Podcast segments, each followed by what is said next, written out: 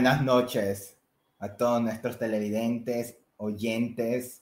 Les habla Ghostface, que ha tomado el control de Palomitas en serie para hablar de una de las franquicias más grandes del terror. No sé, ¿qué mejor voy a revisar si se está oyendo, verdad? Por favor, pueden escribir si se está oyendo, por favor. Gracias. A ver, que no esté hablando solo y haga, la introducción por gusto. A ver. Ya entró Cine, ya entró al chat. Ni eso te sale. Ok, entonces sí se está oyendo. Entonces, bienvenidos a Palomitas en serie. Les está hablando su Ghostface favorito, Fernando Mieros. Y en esta ocasión vamos a hablar de una de las franquicias de terror más importantes de la historia del cine. Aprovechando que en un año casi exactamente se va a estrenar la nueva película, siendo la sexta de esta franquicia, y hace poco que salió la quinta, vamos a hablar de Scream, de las películas, de, hasta de la serie, y también tenemos algunas actividades tanto para todos nuestros televidentes, para nuestros invitados que voy a ir a comenzar. Y en parte estos vienen del After Cine Club del buen Osval, que se le da un enorme saludo. Entonces, déjenme ver los comentarios que dice este. Yo solo espero que le des participación a Fer porque abandonó mi podcast por estar aquí. Ah, ok, ok. Hablando de Fer. Ella es la primera invitada. ¿Cómo le va? Hola, hola. Muchas gracias por tenerme aquí. Ya no, este Osvaldo es un exagerado. Yo tengo que decir que había hablado con él y habíamos dejado un acuerdo. Pero bueno, así es el drama. Sí, o sea, cuando hablamos de Osva. Yo también te odio con todo mi corazón, Osva. Eh, mira, se podría decir que en este momento la odio con todo. Ah, yo creí que se refería a mí, entonces está bien. A ver qué dice Sara. Ah, Saraí, ya está en el chat. Solo vengo a ver qué hora sale Luis. Ah, no, Luis está jugando Fortnite, él, él no va a estar en el en vivo, así que olvídense. Es así. Brandon, que no vino en el episodio de hoy, se escucha todo bien pensando, si se está, ah, ok, entonces creo que sí se está oyendo. Entonces, continuando con los invitados, también tenemos a otro del After Cine Club, este de Toma 7 Underground. Oh, no, Toma 4 Underground no puede ser. Okay, Primera y última aparición va a ser esta. aquí viene Matt, ¿cómo le va? El verdadero qué, gran, qué gran introducción. Tremenda entrada. Hola, ¿cómo están? ¿Cómo van? Mira, ni el nombre dice, ah, ¿sabes qué? Vamos a olvidar como que vos vas a Nuevo nombre, toma, toma 7 Underground. Se viene nueva era para el canal. bueno, aquí, bueno, como ya mencioné, hay otro invitado que viene, pero está en camino, porque obviamente a última hora, como siempre, pero entonces vamos a comenzar entre nosotros, ¿ok? Sí. Entonces, a ver, mira, me dice que ya llegó, que ya va a entrar. Entonces, hasta eso, obviamente saben de qué vamos a hablar. Vamos a hablar de Sonic, ¿verdad? Claro. sí, claro. De, Sonic, y mi irracional miedo por Tails. Y obviamente no hay ningún invitado más, ¿verdad? Ah, no, espera, me sale. ¡Ay, no! Es Críticas Premium, José. Espera, no puse mi nombre como Críticas Premium. ¿Puedo cambiarlo? No, no, ya muy tarde, ya entraste. Mira, a mí no me invitaron porque no quería escuchar las cosas malas. Osva, a ti no te invité porque tú dices que tu internet no vale. Y por, y por eso. Se puede. Ah, Qué increíble tu fondo de Scream, ¿eh? Me encantó. Ay, gracias, gracias. Tenía que venir en temática porque ellos vienen con su playera, que su máscara y bueno, pues tenía que al menos tener algo temático.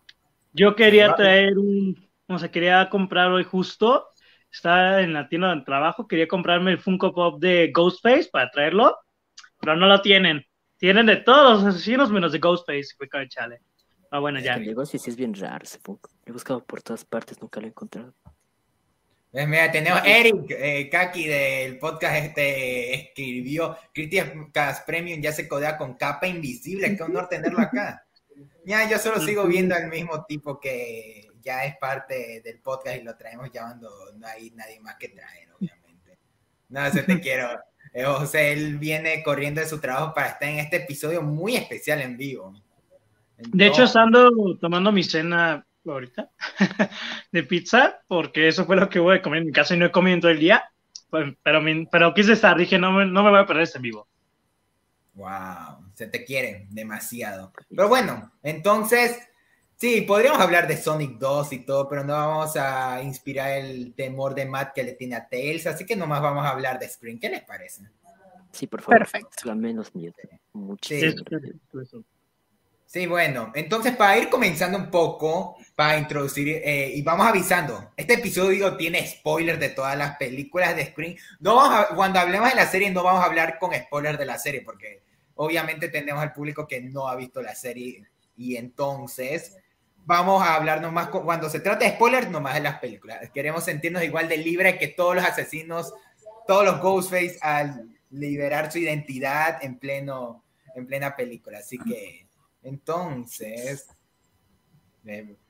Osva, voy a ignorar todos los comentarios de Osva. sí, hay que ignorarlo, por favor. Ay, Osva. Es que no le sabes. Es que mucho de Irishman, mucho, mucho Robert De Niro, mucho Joe Pesky, pero bueno. Vea, antes de comenzar, este episodio va, eh, aprovechando que es en vivo, vamos a hacer una dinámica muy interesante. Vamos a hablar primero de las películas, de las cinco películas, y después vamos a hacer una trivia en vivo para ver eh, con ustedes el conocimiento de, de las películas. Mm, ya perdí. Ok, muy interesante también algunas preguntas que yo les tengo eh, que yo, eh, sobre mejor eh, Ghostface, mejor personaje, mejor escena, ahí. Pero eso la vamos a dejar al final y también la sección sobre la serie. Pero antes de empezar, vamos a quería preguntarles, ¿cuál, es su primer, ¿cuál fue su primer acercamiento con Scream, con la saga? ¿Y cómo se, Oigan, porque yo los invité porque yo sé que todos ustedes eh, han visto las películas, tienen como su relación con la saga, así que quiero que cada uno me cuente cómo se originó esa relación. No se peleen, por favor. A ver. Este, pero, pero ¿quién empieza? No, mentira. A ver, bueno, ¿les parece si voy yo? Vas, vas, vas. Ok. A ver, la, primera, así, primer acercamiento que tuve con Scream en general fue con Scary Movie, o sea, con las películas de Scary Movie. Porque recuerdo que mi primo me mostraba esas, porque decía, míralas, no son de miedo, es, es comedia, es pura comedia. Entonces yo ya fui creciendo con la mentalidad de esa, de que el personaje de Ghostface estaba relacionado a la comedia. Y en sí nunca estuve tan cerca de la saga de Scream, porque las veía como, como si fueran lo mismo que Scary Movie, que por el pasar de los tiempos, pues se hicieron peores, ¿no? Hasta que un día, hace, ¿qué sería? Por ahí en el 2015, 16 tal vez, me vi la primera de Scream y me gustó. Pero la vi en una noche donde me estaba muriendo de sueño, no la recordé para nada en sí, hasta exactamente hace un año, cuando la pasaron por el After Cine Club y decidí volver a repetírmela, a vérmela otra vez y no puedo creer que no me acordaba, porque ahí descubrí que Scream no solo era así lo que se pintaba en Scary Movie, o sea, no era comedia barata de asesinos, sangre y todo eso, sino que era una comedia muy bien hecha, era una sátira al cine de terror muy bien escrita. Gracias a la After Cine Club es que me animé a ver las secuelas, toditas, y pues ninguna me decepcionó, todas tuvieron como que ese mismo, más o menos nivel de metacine, que me enamoro de la franquicia por completo sí, gracias. Si algo hizo bien Osva fue eh, poner la primera Scream en el After Cine Club y así, no solo Matt, y, no sé si Fer me puede confirmar si fue la primera vez donde la vio, pero ahí fue, tanto de José como mía en la franquicia de Scream. Exacto, gracias a Osva y al After Cine Club por, por esto. Aunque igual supongo que en un par de años más igual lo hubiera descubierto, me hubiera entrado las ganas de ver Scream otra vez y ya, pues, pero igual. Entonces sí, ese fue el primer acercamiento que tuve con la saga Scream, con cosas y todo eso. Un saludo a Saraí que está intentando salvar a Ova de que lo fundemos en vivo. No, pero, ya es muy tarde, Saraí, no se puede ya. Fer, ¿le continúas? Eh, sí, yo no, este, me siento un poco vieja. Yo, yo descubrí Scream como cuando tenía cinco años, cuatro o cinco años. Pasaron la primera película en este, en teleabierta de, la televisión y recuerdo muy bien la escena donde a Drew Barrymore la encuentran sus papás ya totalmente muerta con los, los intestinos de fuera en el árbol y me impactó mucho, me dio mucho miedo. Y ya fue años después de que volví a buscar esa película eh, y ya me enamoré. Yo creo que para ese entonces yo de haber tenido como unos 11, 12 años más o menos, que las busqué, eh, me gustaron, eh, vi todas las que vi hasta ese momento. Y ya cuando yo tenía como 15 más o menos, salió la, la, tercera, la cuarta con, con Emma Roberts. Creo que sí es la cuarta, me parece. y bueno, Ajá, y pues realmente siempre fui fan. De hecho, es de mis sagas favoritas de terror. Y pues sí, eh, también justamente de que estaban mencionando la, serie, también vi la serie por, por ser como un, universo extendido de, de, las películas. Y ahorita que salió la, la, última, la verdad es que me gustó. A mí me gustó. Yo discrepo mucho con Osva de que siempre es lo mismo, puede que sean lo mismo, pero pues no importa. A mí me gustó mucho. Sí, mira, Saraí ya te está escribiendo. Saraí del, podcast. Pero bueno, entonces yo creo, yo creo que tengo una historia muy parecida así de inicio con Scream como la de José, pero se la voy a dejar a él para que la cuente. Lo agarraste con el boca de la boca. ¡Qué pena! Estaba en vivo. Esto ya no se puede evitar. La serie Osva estaba en Netflix la última vez que chequé, no sé si sigue ahí. Ajá, y sigue en Netflix. Qué mal educado, José. Perdón, perdón, perdón, perdón. Lo siento mucho. Em, yo no pues, te y yo tuvimos la misma. Ambos vimos Scream por el After. Y luego comenzamos a ver las películas en maratón. Creo que solo vimos la segunda y la tercera juntos. La segunda, porque la tercera ya me abandonaste, te fuiste de viaje, me dijiste, lo siento, ya no quiero ver las películas contigo, eres molesto, bye. Cállate. Lo que pasa es que las estábamos viendo, yo me fui de viaje, estaba a una semana de estrenarse la película y como si se faltaban como tres días. Y dije, aquí no tengo mi computadora, aquí yo no puedo poner, conectarme para eso. Y le dije, yo quiero ver la película el día de estreno. Entonces le dije, perdón, o sea, si yo quiero ver las otras dos, necesito verlas por mi cuenta y pues te indignó.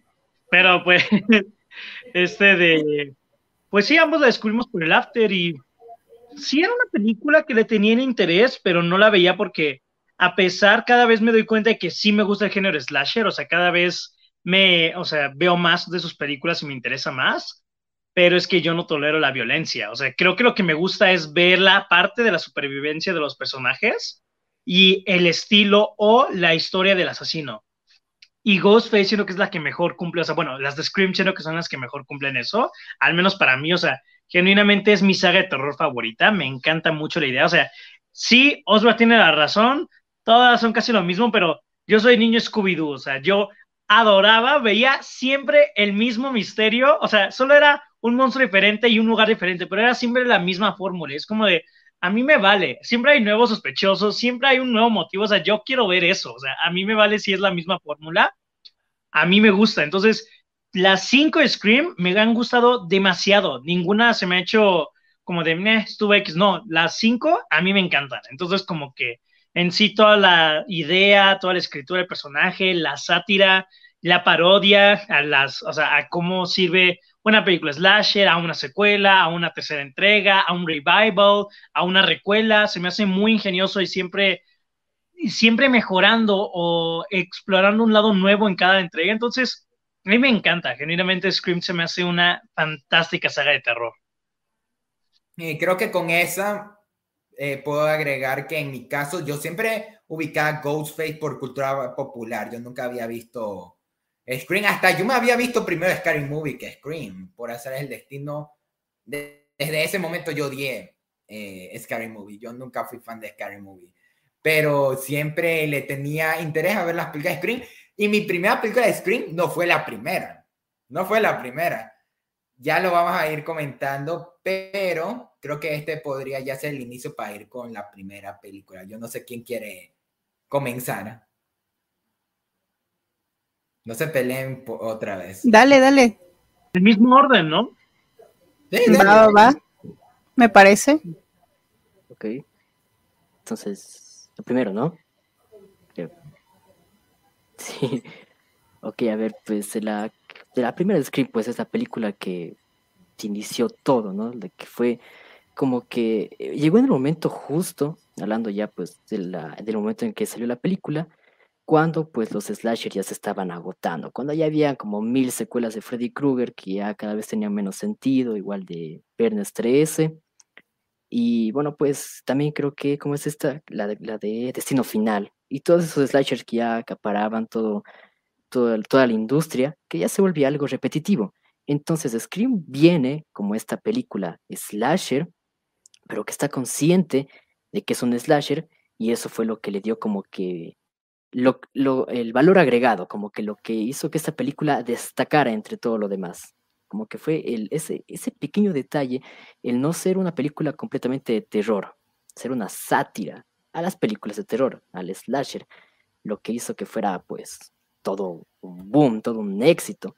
Aparte de que ya viéndola como icono slasher, pues queda muy bien. Es decir, el asesino Ghostface es, un icono, es simplemente un icono desde su diseño hasta la manera en la que se nos presenta, porque se nos ingeniaron de esta manera de que no es como, como Jason o como, no sé, Freddy Krueger, de que cada vez vuelve misteriosamente, le matan y revive por alguna razón que se explican en esa película, así que se la sacan de la manga y vuelve para otra película. Aquí no, aquí es un asesino diferente, lo cual le da a cada película como que uno misterio a resolver, que como dijo Osva, eh, son todo lo mismo, que sí puede que lleguen a ser todo lo mismo, es decir, eh, pero, pero como que ahí está, ese es el encanto, ¿no? De que cada película es como que esa, una película para divertirse, para, para entretenerse siendo slasher, pero tampoco siendo tan mala como las demás slasher.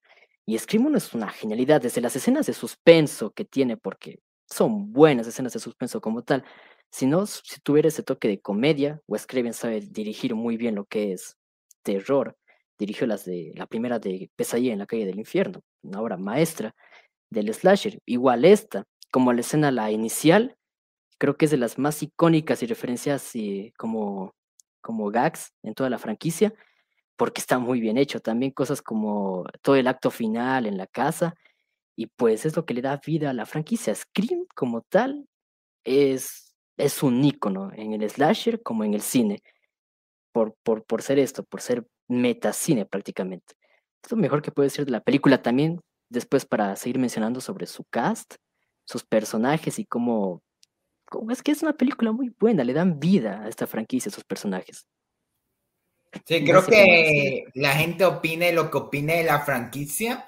Creo que eh, igual todos le dan mérito a la original como tal, por lo que significa para el, no solo para el cine de terror, sino para el cine en general, porque, ah, porque muchos lo quieren nomás simplificar al cine de terror, pero yo creo que es al cine en general que intenta burlarse, intenta satirizar y creo que es lo que terminó de darle identidad a, a Scream, el burlarse de todas las típicas cosas de del cine, de las películas y eso yo, eh, yo me repetí hace un mes antes de ver la quinta película con mi papá, me, le mostré las cuatro primeras películas y él se quedó asombrado de que todos los personajes casi que casi se eran full de ver películas y todo y que por eso ubicaban mucho el cómo sería ellos en una película de terror. Y creo que eso fue lo que te eh, hizo especial tanto a los personajes como a la propia película y la dirección que tiene. No sé si... Exacto, es que la película es como, no sé, ponerte a nosotros, o sea, fanáticos de películas de terror,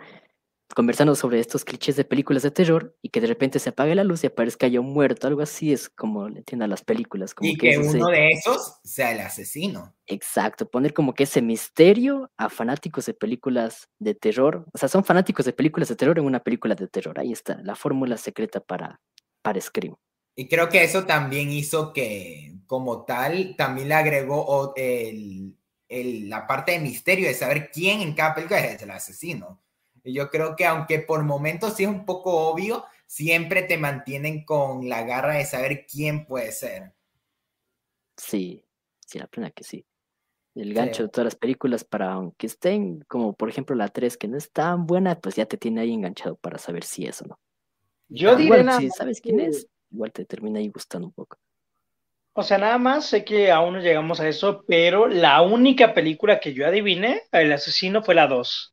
O sea, yo le, yo le, yo recuerdo, Fernando puede decir, o sea, yo le dije, es la tipa, o sea, es la, la que entrevistaba, dice, es esa tipa, esa tipa es Ghostface. Pero en todas las demás, no adiviné nunca. En todas las demás era como, es él, y nunca era, es ella, y no. O sea, sobre todo la, la 4 sí fue como de madre estando, la 4 es la que más me sorprendió. Pero en sí, yo no, no se adivinar. No, no, solo la segunda. La única en la que yo adiviné haciendo fue en la 5. Fue así la única que me terminó y dije, ah, mamá, la atiné. No. Y hasta te cuento que te cuento que hasta en la 4 medio medio me spoilearon quién era el asesino por lo que yo me tardé en verla y oía póster de tal persona, eh, puros posts en Instagram dedicada al personaje Amber y yo como que digo sospechoso, ¿no? Sospechoso. Entonces, ya, pero aún así siento que en Scream 5 también tienen su gancho de misterio. Creo que la única medio medio pres, hasta en la primera, en la primera yo ya iba spoileado, yo ya sabía que Matthew Lidar y, eh, y este Billy Loomis eran, eran los asesinos, pero igual la película es tan, pero tan buena que este mantiene tenso aún así.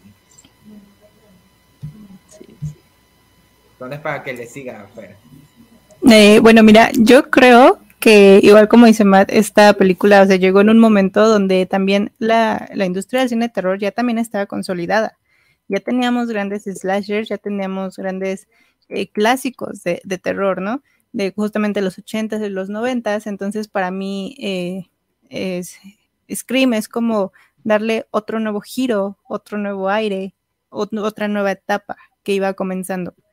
Y, eso lo hace muy bien porque retoma todos estos clásicos del cine de terror que no necesariamente son buenos, porque sabemos que si las vemos ahorita, pues no nos va a dar miedo, pero para ese entonces era algo innovador.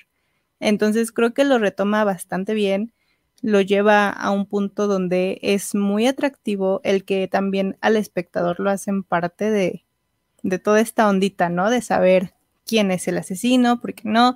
Y bueno, la mítica historia de de Drew Barrymore, que iba a ser la protagonista, y al final la matan en los primeros 10 minutos. Entonces también como espectador en ese tiempo, pues Drew Barrymore siendo ya un, una ícono, pues entonces sí dices, bueno, cualquier cosa puede pasar. Entonces, a mí eso es lo que me gusta mucho, que también tiene un poco de comedia, tiene un poco de, suspenso, tiene a esta persona eh, totalmente loca por las películas, que yo creo que en cada grupito de amigos nosotros podríamos ser esa persona, ¿no? Y, de ahí también plantea muchas reglas que se van a seguir eh, en las siguientes películas, tanto de Scream como de Slasher, ¿no? El típico, eh, tal vez es el novio, eh, la fiesta final y todo que hasta en la serie se, se plantea. Para mí es de mis películas de terror favorita, la secuencia principal con Drew me da miedo todas las veces que la veo. Es, es, una de las, es una de las secuencias por las que me da miedo quedarme sola en la casa, ¿no? En, las noches, porque no puedo evitar como que, que, me, que me dé miedo, literalmente. Y pues sí, me, me gusta mucho. Y sí, eso, eso como dice Osva, eh, sin perder la esencia de ser un slasher cómico, creo que eso es lo que más le vino. Sí, eh, eh, ahora dice que Sonic 2 es un Yo no, yo no sé. De hecho, de hecho. Pues, sí es buena pues, ¿Por qué? O sea, ¿por qué Sonic 2? como, como, decían en mi, como decían en mis exámenes de la secundaria, justifica tu respuesta. y lo sé porque te, claro, este psicópata que viene a acusar a Sonic y tal vez lo hacemos en la película, pero se va a entender que en la escena post crédito lo asesina, y también a Knuckles y a Dr. Eggman y a todos, porque es un loco, él es un psicópata. Quedaría muy bueno como asesino de Scream, la verdad. Pero justo como decía Fer, creo que la escena de Drew Barrymore ya se volvió icónica, quizás la escena más icónica de todo Scream, porque hayan visto las películas, yo creo que la mayoría de gente ubicará a Scream por esa escena. Es igual se la parodia en Scary Movie y en cada película, o bueno, en algunas películas de Scream igual se autorreferencia esa escena. sí, sí, cuando referencian a Stab, ¿no? Apuñalada. Oh, justamente en la, en la cuarta me parece que es cuando están viendo Stab y están poniendo la escena de la primera película con Drew, con las palomitas y todo este rollo. Entonces sí, yo creo que es de las más icónicas. Sí, contando que también Drew Barrymore eh, se volvió famosa. Bueno, no se volvió famosa ahí porque ya era famosa desde E.T. pero ya se volvió también parte de la mitología de Scream por e, esa sola escena también. Y aparte de que tienen a, esta Courtney Cox, ¿no? Que en ese momento ya era Courtney Cox, ya venía de Friends, ya venía triunfando y, y también ponerla en esa película fue un plus.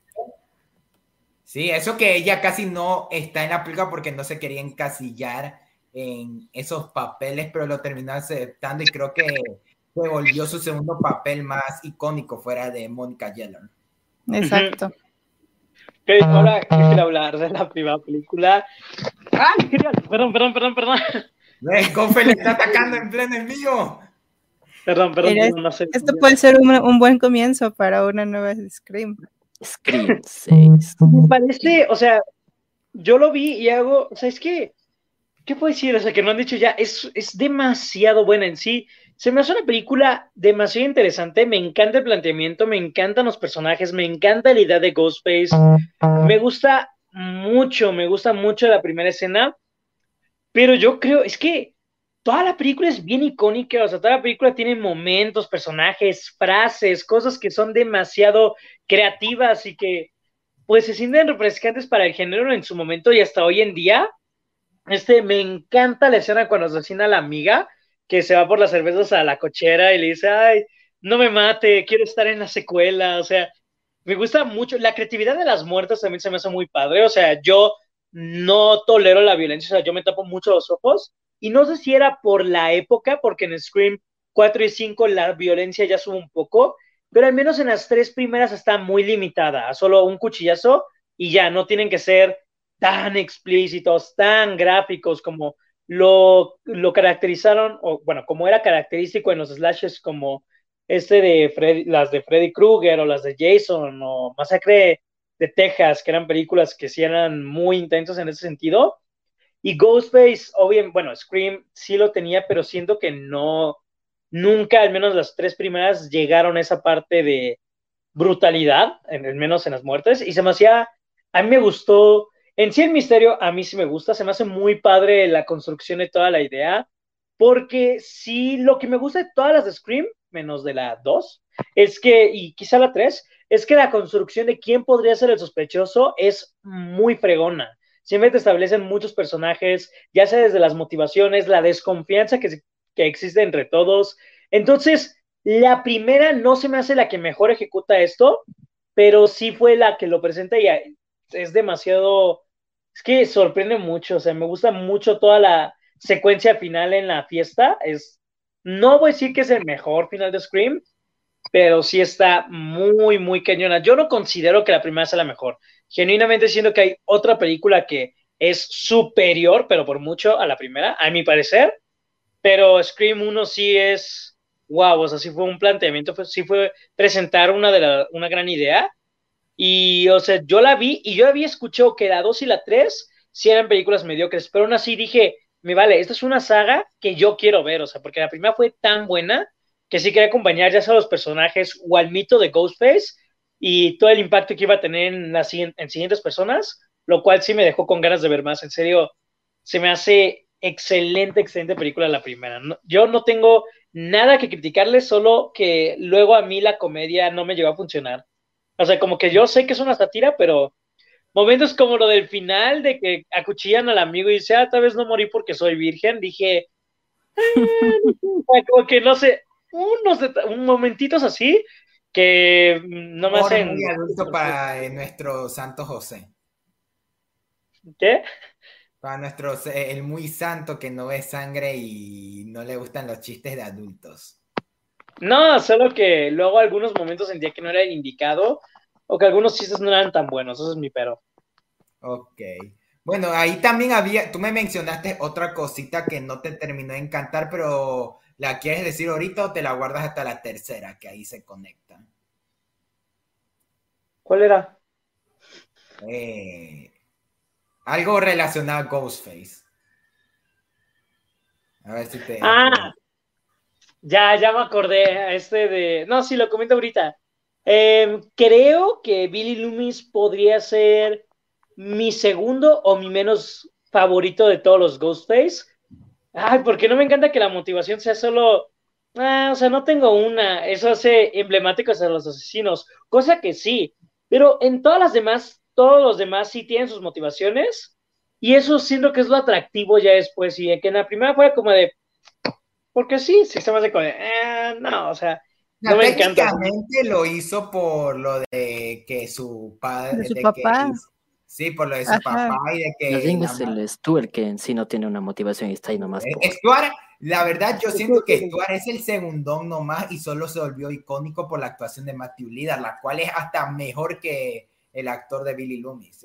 sí, es que es, eso, ¿no? Puede que, que, que, este Loomis sí tenga una motivación, pues, sólida, a mi parecer, que es, pues, este, tu, tu papá, no tu mamá, es era amante de mi papá, ¿no? Y destruiste a mi familia, pero el otro sí era nada más como pues, pues este, para hacerle la segunda a su amigo, pero igual, coincido, su actuación, eh, su carisma, sus, sus, bromas, o sea, él es un gran actor, entonces creo que demostró muy bien ahí cómo ser carismático sin ser un principal. Y, y sí, concuerdo que hasta la fecha para mí es un poco más icónico que Loomis. Sí, pero bueno, creo que en sí eh, Scream se volvió mi película favorita del género, eh, sin duda alguna. Sí la estuve considerando, cocinando con el tiempo, pero luego ya como que digo, esta es la película de horror que yo quisiera repetir todo, eh, tanto en Halloween como en cualquier momento del año. Yo siento que la puedo disfrutar porque cuando me la vi la segunda vez para mostrársela a mi papá, yo la disfruté igual.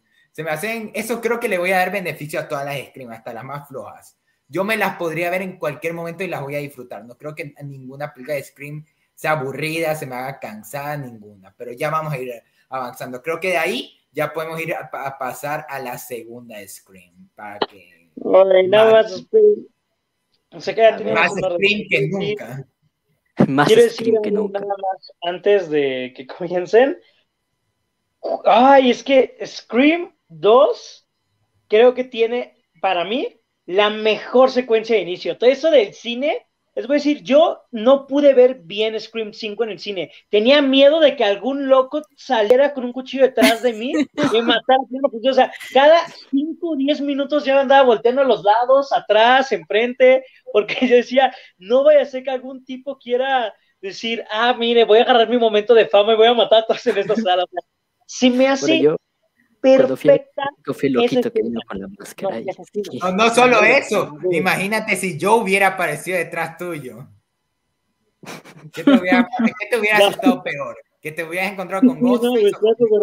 me fascina, se me hace bien fregona, o sea, se me hace una película, o sea, esa secuencia inicial se me hace, yo creo que por eso es mi favorita, se me hace muy bien manejada. La, idea de la escena que predijo lo que iba a pasar en los Oscars 2022. Sobre todo la parte cuando la tipa ya está cuchillada y va al frente y todos de, ¿es real o está actuando? Así dije, ay madres, o sea, esa escena te digo, ok, Osva, Scream 2 es la peor de todas, aquí te puedo dar la razón, es mi menos favorita, pero esa escena inicial no me la tocas. La escena inicial de Scream acaba de declarar en comentarios no Scream 2. O sea, Scream 2 tiene una escena inicial perfecta, eso sí, no hables mal de ella. Sí, bueno, creo que siguiendo en el orden que íbamos para que puedan dar sus opiniones de Scream 2. Nah, Scream 2 no es la peor. Para mí la 3 es la peor. Sin duda lo mejor que hizo Scream 2 y lo mejor que le pudo haber eh, pasado a esta franquicia fue la introducción de Staff. Para mí Staff fue como que ya lo mejor que le pasó a Scream. Es que como tú dices, José, esa escena inicial en el cine es, es genial. A mí, me, a mí, antes de morir, como meta de vida es irme a alguna watch party de Scream y que hagan como una especie de obra de teatro o algo así. Esperemos no sea real, pero algo así que pase en la sala de cine porque, no sé, estaría cool. Se me hace, se me hace que la introducción de Estaba la franquicia, pues, era como que otra, otro ahora, Si, ya hacían referencia de todas las películas clásicas de terror, ¿por qué no va a hacerse referencia a ellos mismos? Si, o si, si, auto, si ya autorreferenciaban el género, ahora, ¿por qué no? Autorreferenciar a la película. La, como está, es que me, gusta, esa escena tiene razón, es, es, buenísima, está a la par de la escena inicial de la 1, son geniales. Pero sí, de ahí la película tampoco es como que sea la gran cosa. Aunque eso sí, tiene a uno de mis asesinos favoritos de toda la franquicia, que es el, el, el que es interpretado por Timothy Oliphant. Sí, el, Me- el gran me- Timothy Olyphant. No sé aquí quiénes han visto Santa Clarita Diet. Es hermoso. No, no la he visto. Pero es el, el, este, el que le hace la segunda a la mamá, ¿no? Sí, el que, el que, sí, y que justo en Santa Clarita Diet hace el esposo de Drew Barrymore. Qué cosas. Mm, Pero Sí, desde ese momento, Timothy Olyphant siempre se me hizo un actor súper infravalorado, que hasta estuve en Once Upon a Time en Hollywood, un pequeñito A mí me decepcionó mucho ahí porque yo pensé que iba a tener un papel más importante, pero fue un cameo. Pero aún así, ya podemos, yo ya ahorita lo ubico como otro Ghostface, pero yo siento que mi cosita con Timothy Olyphant es que es un Stu 2.0, es mi, es mi única cosita. Porque Sí, ahí obviamente, actuación y todo es, es garota cómo funciona como asesino en la saga.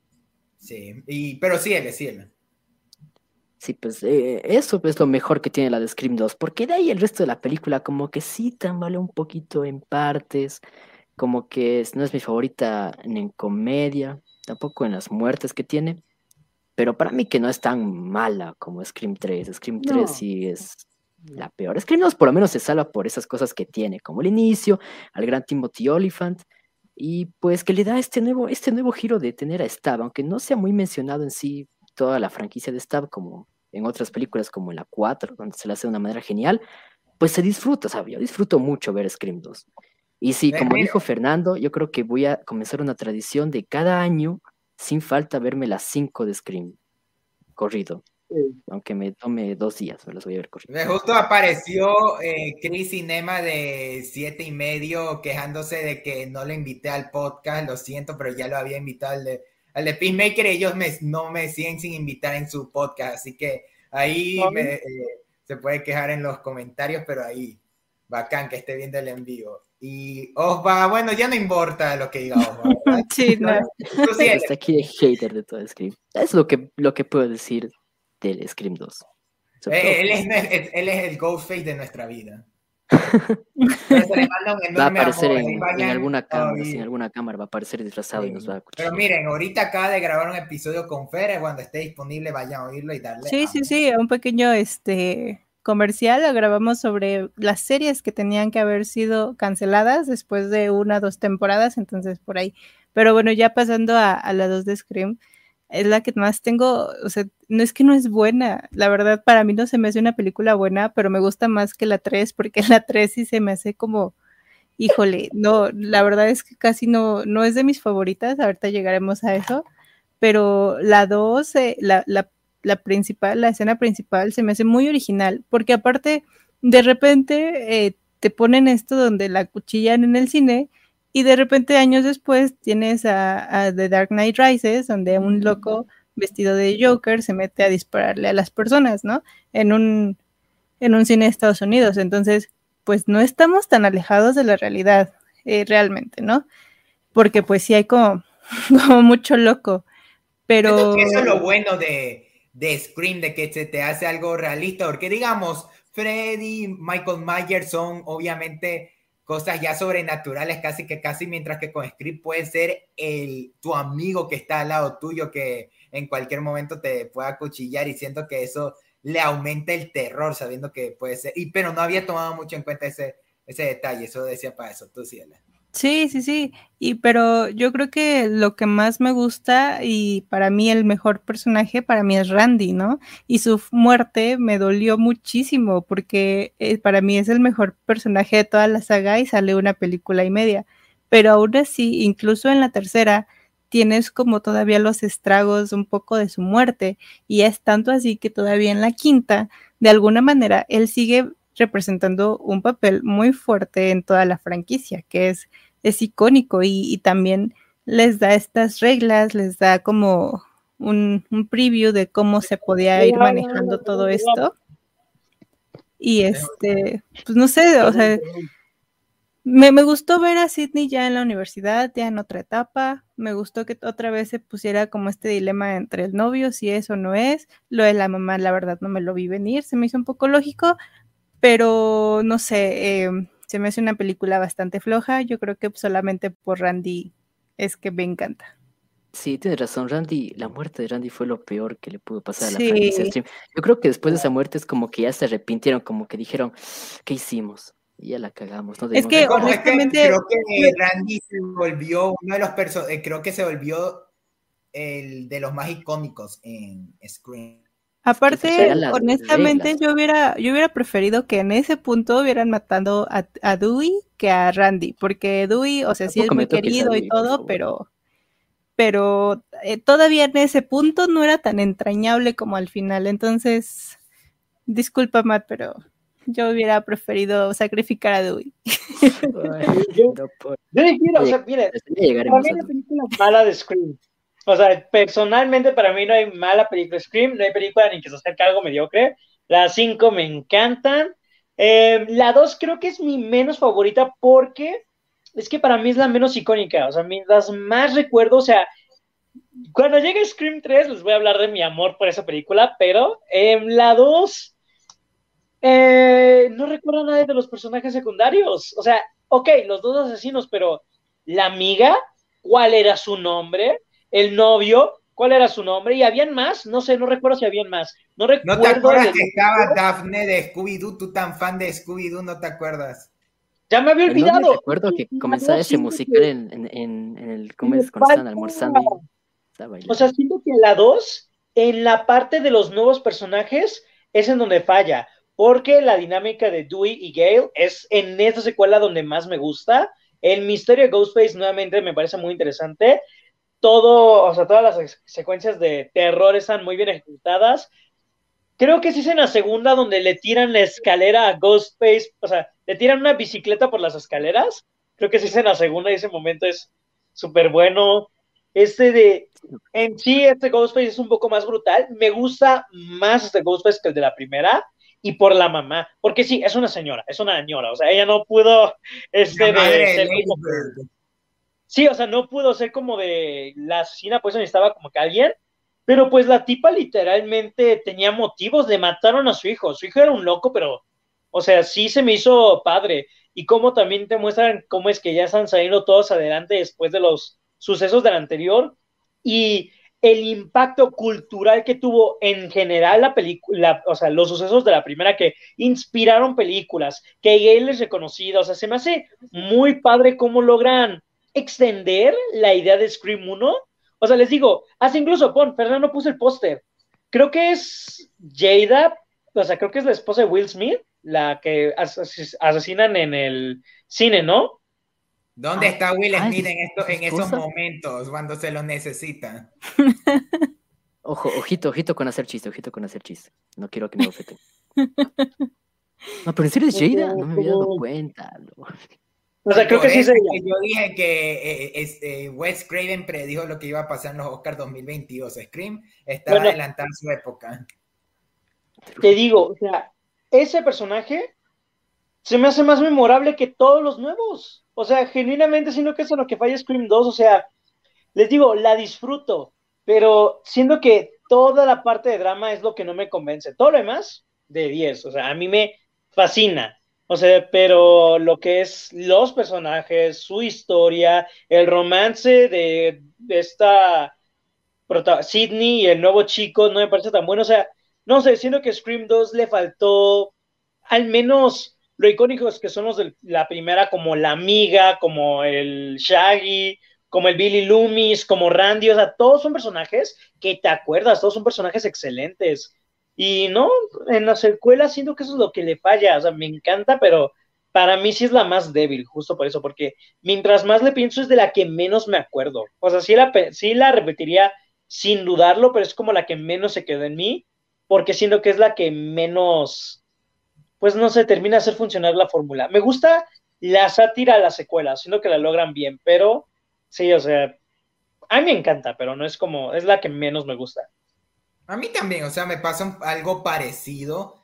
ah, solo que a mí sí me gusta más esta que la tercera, honestamente. Y yo siento que aquí eh, se fueron un poquito más. eh, yo cuando vi esta película con mi papá, cuando me tocó en el maratón, él me dijo que no da tanto miedo como la primera, sino que esta se iba un poquito más por el lado de la comedia. Yo no sé ustedes si eh, opinen lo mismo, pero siento que aún así Para mí Wes Craven le mete- nivel, está al Sí, nivel de le- comedia y le balance, mete cierto, le mete, aún le mantiene ese encanto tanto para los personajes como para el, para el suspenso, que lo suficiente como para que funcione. O sea, para mí, lo único medio, medio malo es que tiene esos momentos dramáticos como que le cortan un poco el, el eh, ¿cómo decirlo? El ritmo eh, durante la universidad. Ustedes medio, medio pueden ubicar esos segmentos como que la película está bien intensa y para, para ir a la vida personal de, esto, de los secundarios, ni siquiera de los principales. Y también lo de Randy es muy Siento que lo de Randy es, es lo, lo, más polémico y por mi lado, aunque me parece que ya, lo que se hizo, se hizo, ya eh, lo mataron, pero personalmente sí siento que nunca sabremos el que hubiera pasado si lo hubieran mantenido. Pero bueno, creo que con esta ya podemos ir a pasar para la tercera película de Screen, su favorita al parecer, entonces ahí se las dejo. O sea, la tercera, para es que, mira, lo que le pasa a José con lo que dijo, este, la tercera no se me hace casi nada icónico. O sea, no, no, o sea, como que tienes ese balance, como que el encanto de la primera y la segunda, pero no llega a, a, concretarse, a concretarse de todo.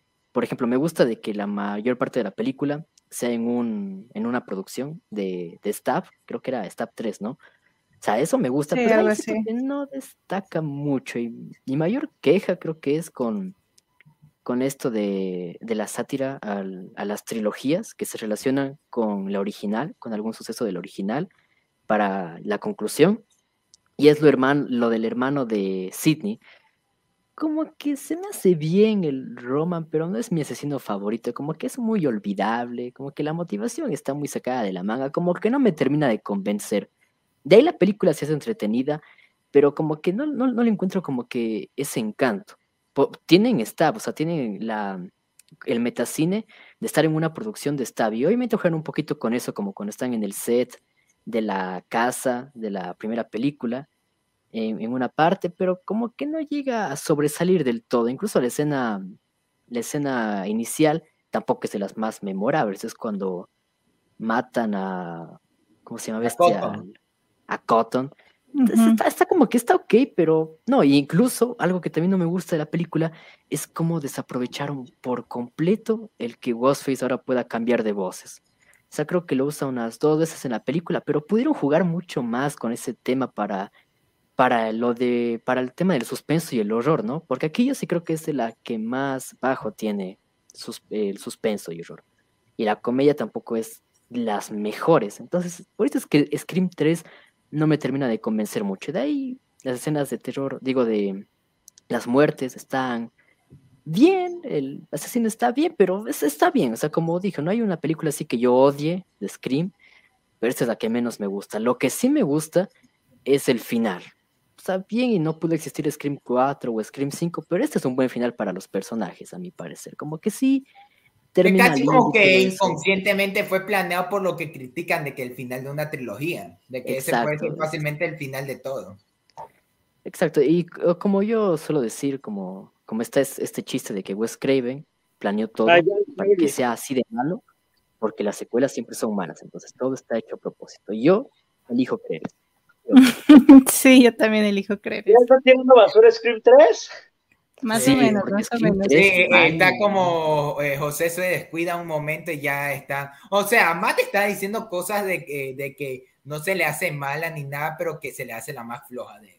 Sí, o sea, no me termina de convencer, ni, ni el asesino, o sea, la motivación del asesino está como que, ok, entiendo que es la tercera parte que se relaciona con la original, como también lo menciona Randy ahí, pero que tengo un hermano de que viene y esto, como que no, mejor prefiero el tema de la mamá de Billy Loomis. Yo lo justifico por lo que quiere criticar, que es el, eh, la relación con el pasado como final de trilogía, y por eso es que se vienen con cosas sacadas de la manga como la, el pasado de la madre y lo de Roman, que es el, el hermano perdido, casi que casi. O sea, yo lo justifico para, porque va con todo el mensaje que dicen, pero, y hasta diría que Roman se me hace el Ghostface más infravalorado porque todos se quejan de él cuando es el único Ghostface que hizo todo solo. Eh, es, la primera película donde hay solo un Ghostface. Creo que ahí sí. Yo cuando la vi con mi papá, él me dijo que se le hizo la más predecible porque todos estaban muriendo al punto de que solo quedaba el director. y la muerte del director como que no le convenció, así como que dijo, mmm, y ahí, o sea, mi papá literal se adivinó el asesino de Knives Out, creo que difícilmente se va a sorprender. Ah, bueno, hasta con la segunda, él adivinó que era Timothy Olyphant, pero no la madre. Entonces. Es que la madre prácticamente no asume, escena. Mira, yo sí voy a decir, o sea, solo para que al menos me sorprendió que casi nadie los, lo adivinaba, porque yo me sorprendí con el giro de los Increíbles 2. O sea, yo sé. Uy, tú, eso, te deja en una vara muy baja, amigo. O sea, es que yo me sorprendo bien fácil, o sea, o sea, hay películas de Scooby-Doo que yo no he visto. listo. O sea, por eso, por eso cuando yo estaba viendo dije, esta tipa tiene marcado la palabra asesina en la cara y veo que es de los que más han sorprendido y me quedo de, ¿cómo yo? Que hasta luego no adivino los misterios en Scooby-Doo. O sea, no, o sea, yo puedo adivinar que para muchos es, de los más complicados de la saga. Digo, ah, qué curioso, porque ninguno de nosotros estuve remotamente cerca. Entonces, como que es lo que se me hace raro.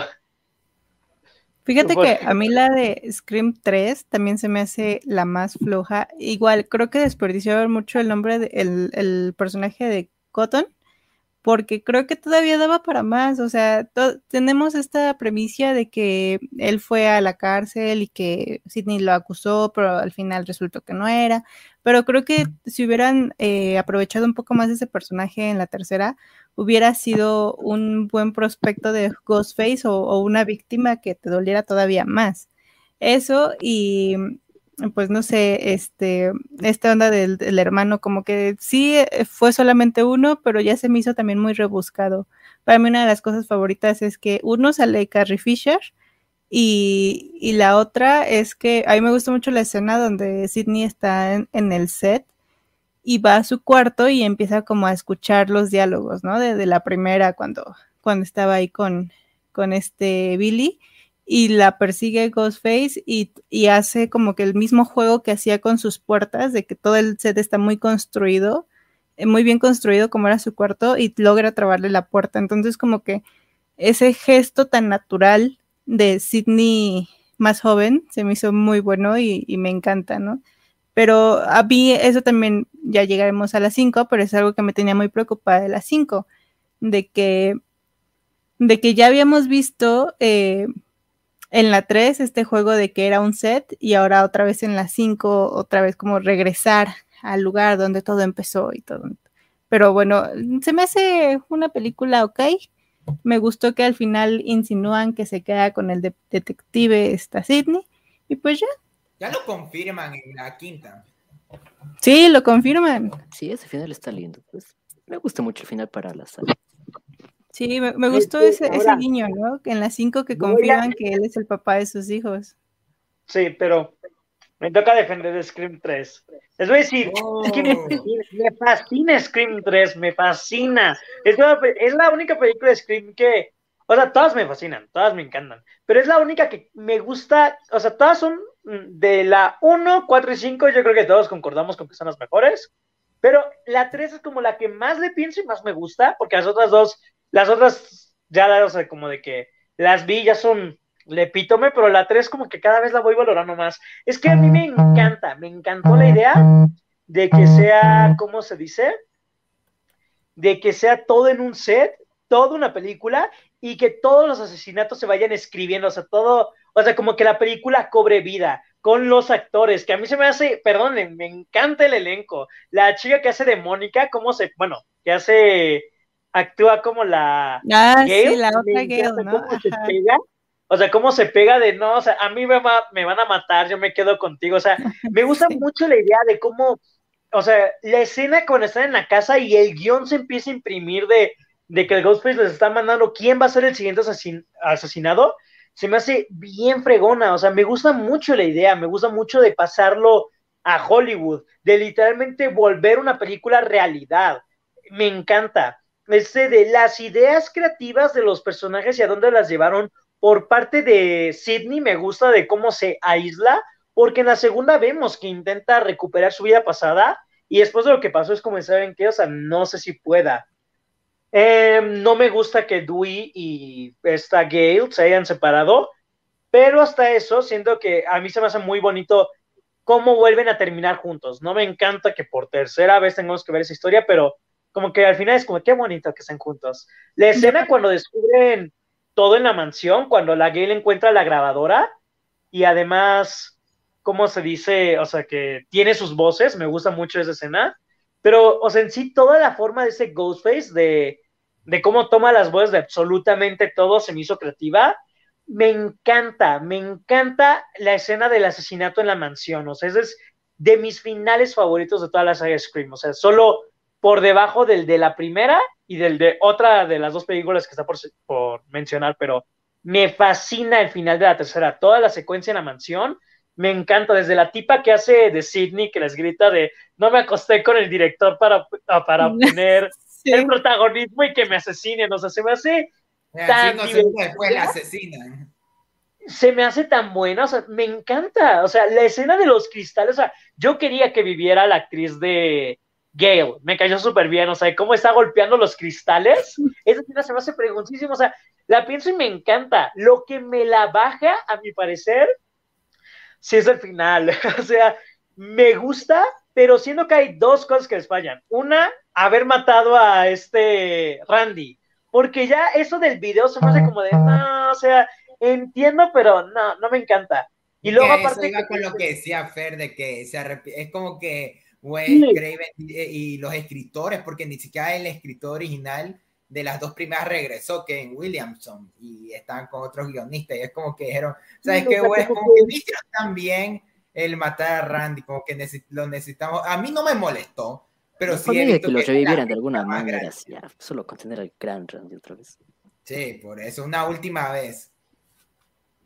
A mí justo la, la, escena de, de, la casa, perdón que te interrumpa, pero la escena de la casa cuando están imprimiendo el guion, se me hizo un buen guiño a lo que pasó en la segunda, en que se, que se filtró el guion de la segunda película. Entonces, como que ese, ese guiño de, del guion que se los iban mandando y que al final... Diferentes guiones.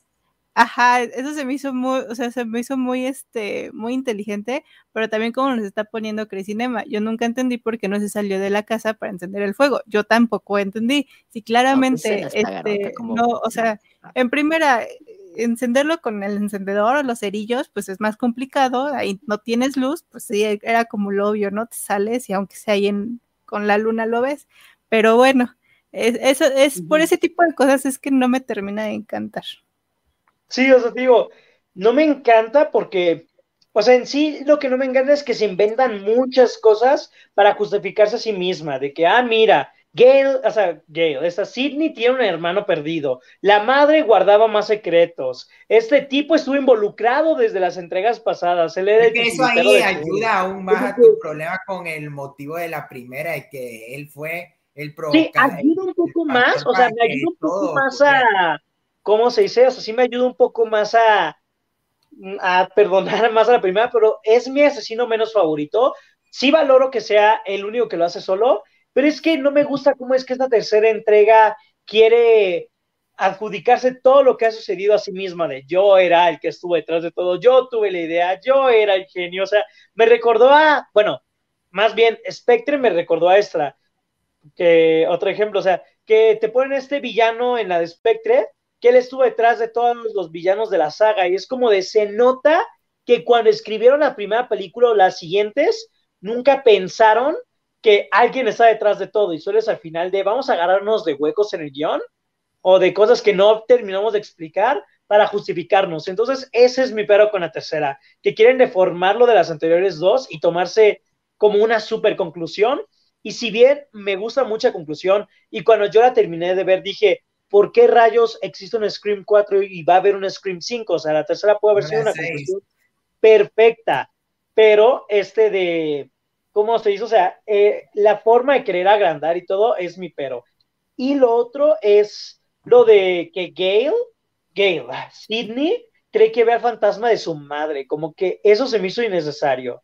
Ah, o sea, para mí eso, ese también fue mi problema, de que, es que eso iba mucho a la regla a las reglas, ahorita con lo que decía Chris Cinema, de que tampoco, de que las reglas no tienen tanto sentido, de que quieren hacerlo un poco sobrenatural, de que el asesino es más fuerte que nunca. Si lo tenían que acuchillar mil veces para matarlo, ahorita tienen que tirarle una bomba.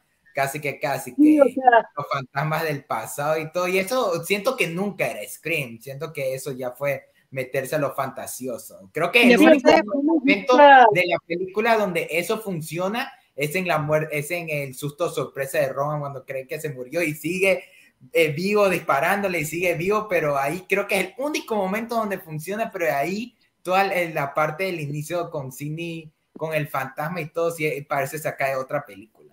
A mí me gusta mucho el, el- comentario que acaba de poner Chris, eh, porque igual dice, aunque la escena en la que el productor dice que la madre de Sidney no pudo con el modo de vida de Hollywood es bastante oscura porque Harvey Weinstein es el productor. Y como dice también Fernando, había muchos chistes de eso, incluso cuando sale Carrie Fisher hay una, una foto de ella y, y alguien, no creo que era Gail o, o Sidney le preguntan, o Era creo que era Gail y la, la actriz de Gail, ¿no? Que le di- preguntan que si tú eres la actriz de Leia y le dice no, eh, ella, creo que ella se, fue la que se acostó con el, con el George productor y por eso tuvo el papel.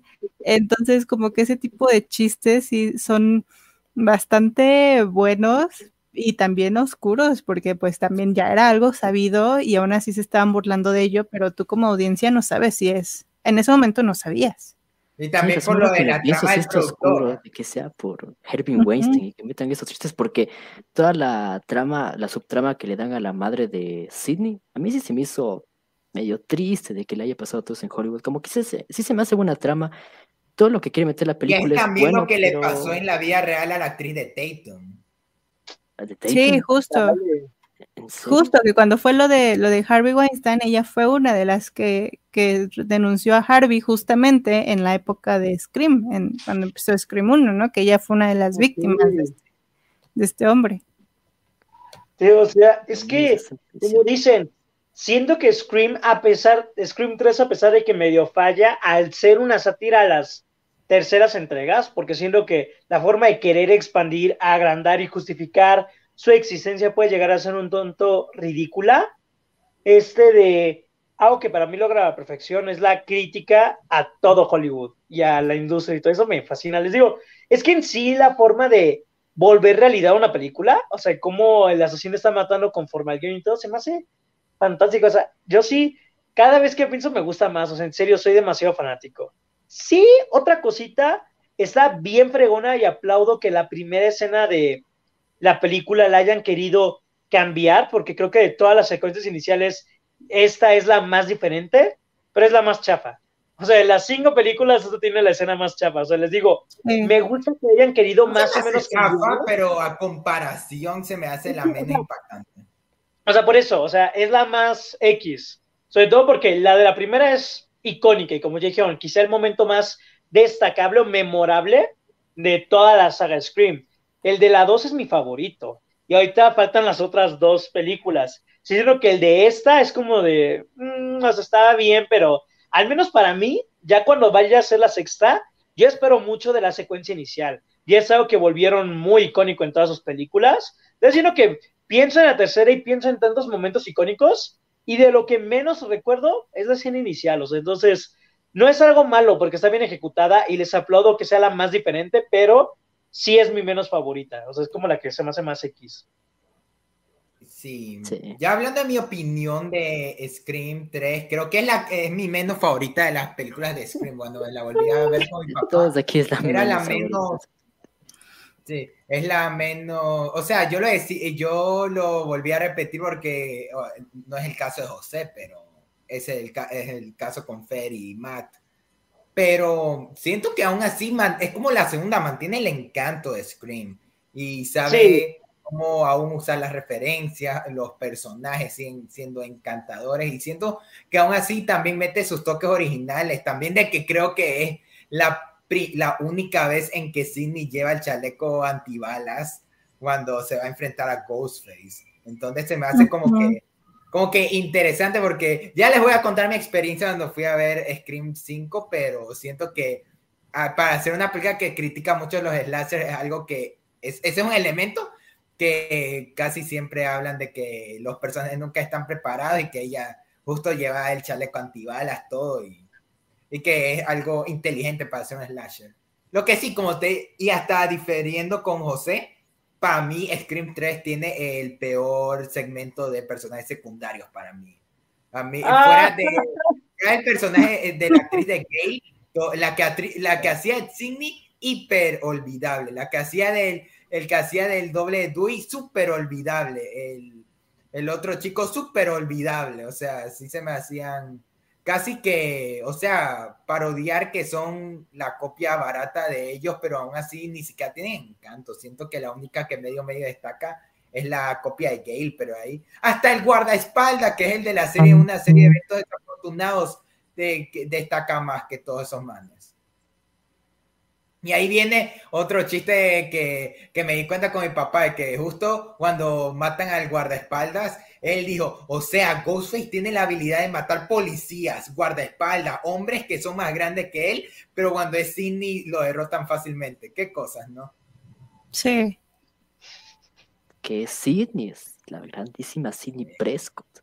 Pero hablando de la, del mito de Sidney Prescott, creo que ya podemos ir a Scream 4, la que, digamos, esta sí nos habían comentado que era la mejor de las secuelas cuando la habíamos vi- visto en el After Cine Club. Y aquí les vengo a decir que esta fue mi primera película de Scream. Yo la vi en un viaje con mi, con mi hermanito y no, no Luis, no mi hermanito o mi hermano Julio, la vimos y fue mi primera película de Scream. No me terminó de encantar porque no había visto ninguna, no conocía a los personajes, no, tampoco estaba tan metido en el cine ahí en ese tiempo, pero se me hacía interesante, se me hacía, ahí fue cuando descubrí lo del chiste de Scream de tener diferentes asesinos en cada película.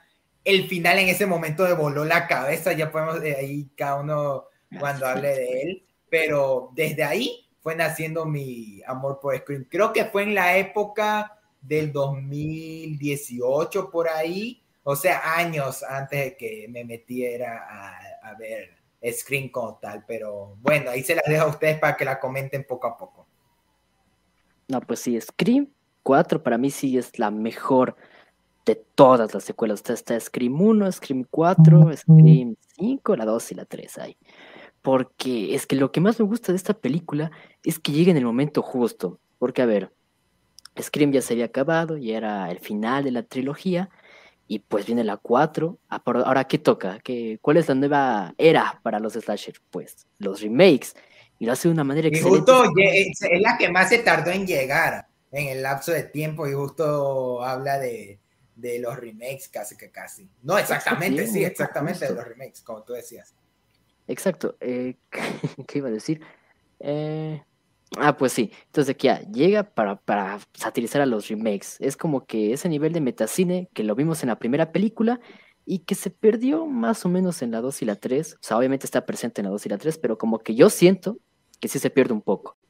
Y aquí vuelve, pero de una manera genial. el- o sea, el hecho de que estén los personajes originales, volviendo a Woodsboro, porque pues, remake, pero que se topen con sus mismas versiones.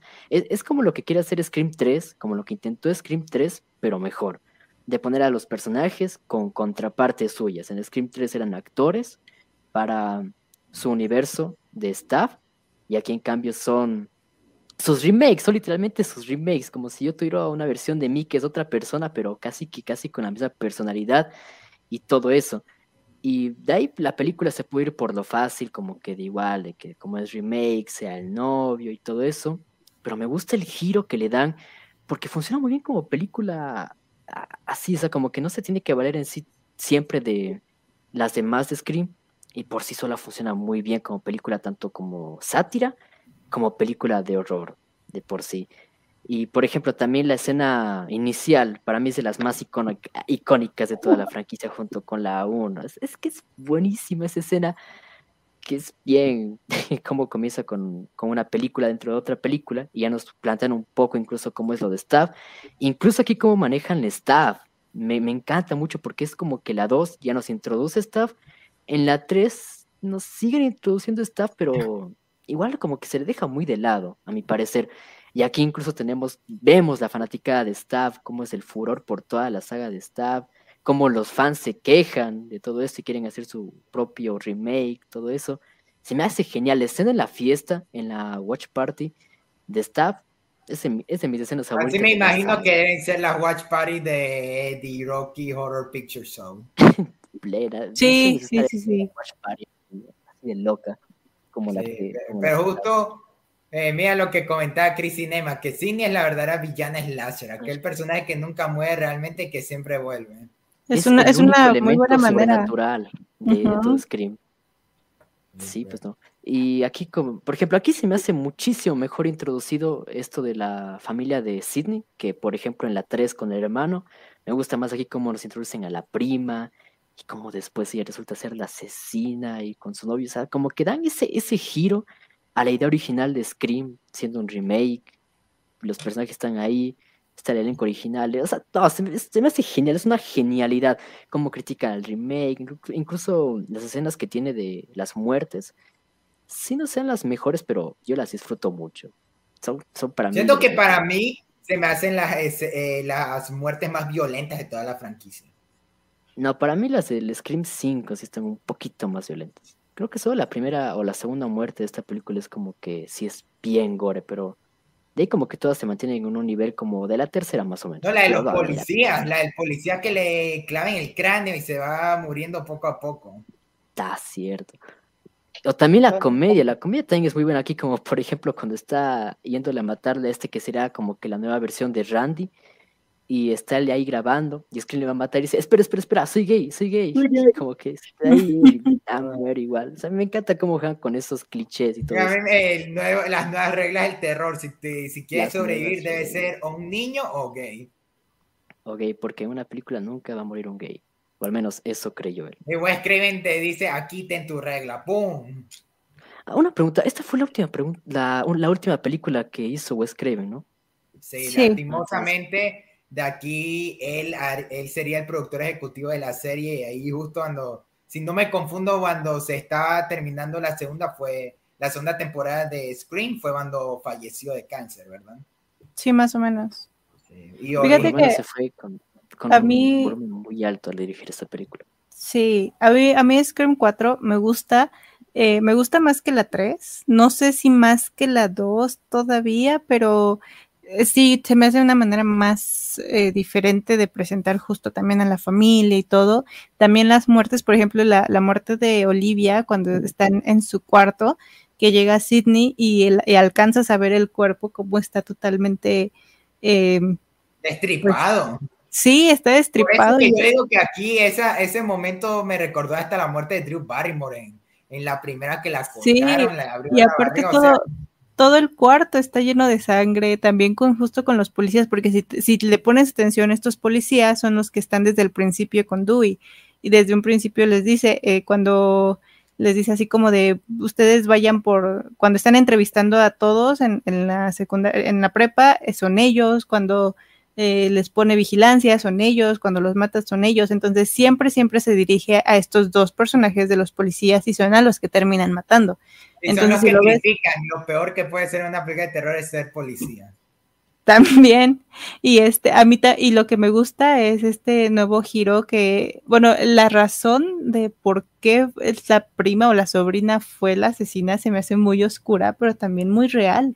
O sea, sí, eso sí lo puedo ver fácilmente en cualquier documental o cualquier noticia de que de repente alguien quiso tomar el, el legado de alguien para ser famoso y, y termina matando, eso sí se me hace muy, muy bien. Y también está esta Kirby, que justamente para mí fue de mis personajes favoritos, porque es esta chica ruda, pero también es cinéfila, y, y al final, pues se supone que ella tenía que terminar viva, ¿no?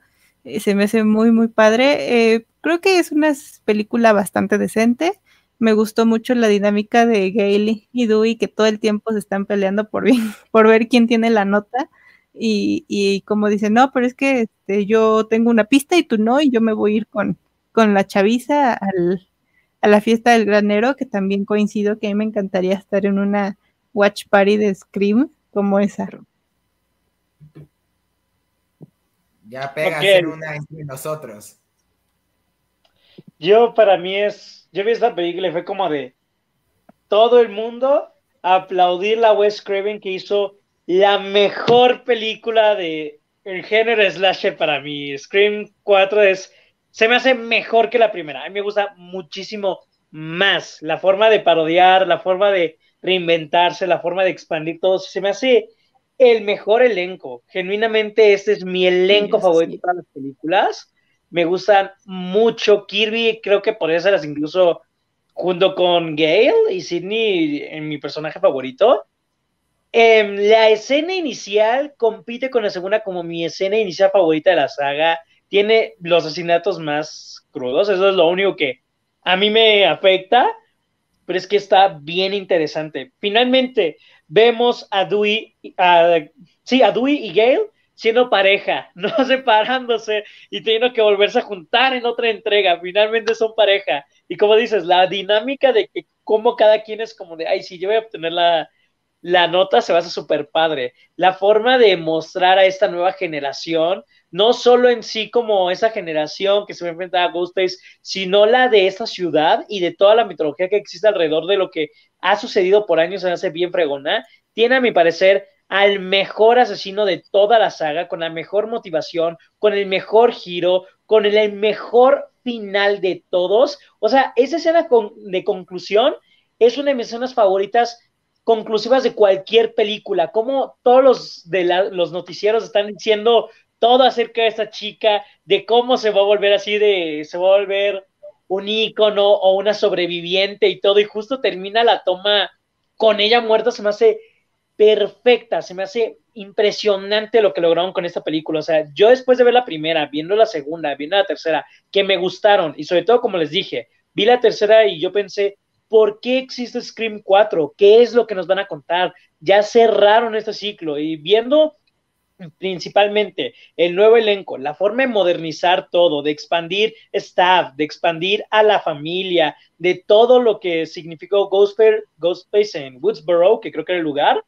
se me hace se me hace perfecto. Mi único problema es que al menos los primeros 20 minutos se me hacen como que un poco no sé, no me atraparon del todo. Se me hizo un poquito aburrido los primeros 20 minutos quitando la escena inicial. Se me hicieron como de, mm, o sea, nuevamente vamos a llegar a esto.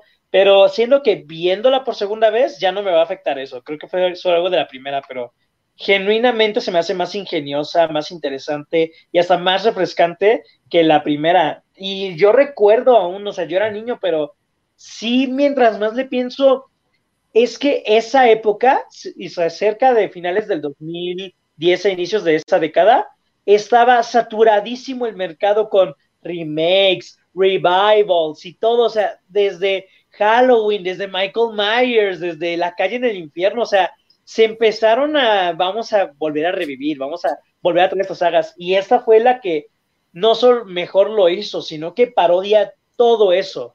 Entonces se me hace híjole, ay, no, la, amo, la amo esa película. O sea, cada vez que, no, sí, les digo, la tengo que volver a ver para ver si el principio no me afecta, pero genuinamente me gusta muchísimo más que la primera. Scream 4 es por lejos mi favorita. Yo ya para concluir este con Scream 4, para mí tiene la mejor frase de toda la saga, que es cuando Sidney le, le dice a, creo que a, creo que sí le dice a su prima o no sé qué, le dice, no has aprendido nada de los remakes, no te metas con la original o no te no, no jodas a la original. Para mí esa frase se me hace una joya y, y resume perfectamente lo que es Scream. Digo, yo creo que mi frase favorita de la saga si es lo de la primera, la de por favor no me mate, señor, yo quiero aparecer en la secuela. Me encanta, me encanta. De hecho, creo que por ser esa escena con esa con amiga, por ser mi escena favorita de la primera película, me encanta. Sí, sabes que justo se volvió también la favorita de mi papá, justo porque él sí me comentó que se le hizo la más dinámica, la, con más muertes, con más eh, parodia de Scream. Creo que hasta si no me justo me repetí ¿no? la película la 4 antes del stream y quería confirmar que en el, en el cinema, en este club de cine, había un póster de Mad Max, pero ahorita que la vi no, no, no, no me acuerdo en qué película, en qué momento habrá sido el póster de Mad Max, pero yo creía que era aquí. ¿No está en la 4? Cuando están en... O sea, es que yo creía, pero no me fijé bien, pero yo creía haber visto un póster de Mad Max, justo. Pero por eso. Es un efecto Mandela. Para mí, es la mejor secuela de Scream y la que es el ejemplo perfecto de cómo modernizar un clásico. No Halloween del 2017, 18, no, eh, 18, la cual está muy buena, pero siento que Scream 4 es la que mejor la. Es mejor. hace. Es que Me tuvo gusta esa, tuvo esa mente, esa creatividad para decir, ok, hagamos un remake, pero siendo, o sea, continuando con toda la mitología de Scream, siendo un remake, es que no sé, se- ese, ese, ese concepto del remake se me hace lo que gana por completo. Sí, la pena me estás convenciendo de que esta es mejor que la una, sí. la Sí, o sea, hasta cierto punto, eh, este iba a ser el inicio de una nueva trilogía, según Wes Craven, que iban a continuar con Kirby y con un poco de los remakes, pero que todo se canceló. Uno, porque no le fue bien en taquilla. Dos, eh, la muerte de Wes Craven. Y, también, y tres, de que decidieron hacer la serie para Netflix. Y, personalmente sí una pena. Pero bueno, no sé si eh, antes de hablar de las cinco, quieran, eh, quieran mencionar rápido la serie. Ah, no, ahorita sí, pero se me olvidó mencionar solo dos cosas de la 4. Una, la escena de Kirby al final, cuando está adivinando todo, o sea, cuando está adivinando, está bien fregona. Esa se me hace la escena más interesante. O sea, y al menos como yo les digo, yo sí soy alguien fácil de sorprender y que el tipo fuera, el- o sea, fuera el asistente de Ghostface, como al inicio era como de no te voy a abrir, o sea, ¿qué tal si eres tú? Y luego lo hace todo para salvarlo y el desgraciado fue como de, no manches, esa escena se me hace bien, bien fregona, o sea, es súper bien hecha. Ese sí, mi Y- papá sí predijo que ese man era, Go, era Gofe porque dijo, me recuerda al Shaggy de la primera, este man es el asesino. Pero la que sí le sorprendió eh, era Jill. Él dijo que hasta se volvió su revelación favorita de toda Scream porque no se la ve. Es que me encanta cómo eh, la, la actriz cómo personifica a una psicópata. Sí. Me gusta, por ejemplo, esa escena cuando está con el cuchillo y se tiene que clavar, pero ya le mató a, a su compañero, ¿no? Porque ya quería ser la única sobreviviente. Y cómo coge y se pone así como que dudando, pero, o sea, ese detalle Sí, me está gusta. muy cómo Cuando se estaba pegando con la pared, rompiendo cosas, jalándose el loca, pelo, o sea, loca, todo pues. para que salga perfecto y hacerse la víctima. Y eso es Sí. auto, No, mi, pero pa- eh, mi papá de que eso es con lo del mensaje modernizar, porque si te das cuenta, hay detalles como al comienzo cuando tú y dices, no podemos hablar de la investigación, no la hemos hecho oficial y que viene diciendo, oye, ya se viralizó en redes sociales, ya todo el mundo sabe que Goffer reveló. Y siento que eso es algo que no, que no se había hecho en las terceras por, porque no existía eso aún. Y Wes Craven pa- eh, para su edad supo implementarlo o hasta lo del final cuando ella está llorando de ver a todos sus fanáticos.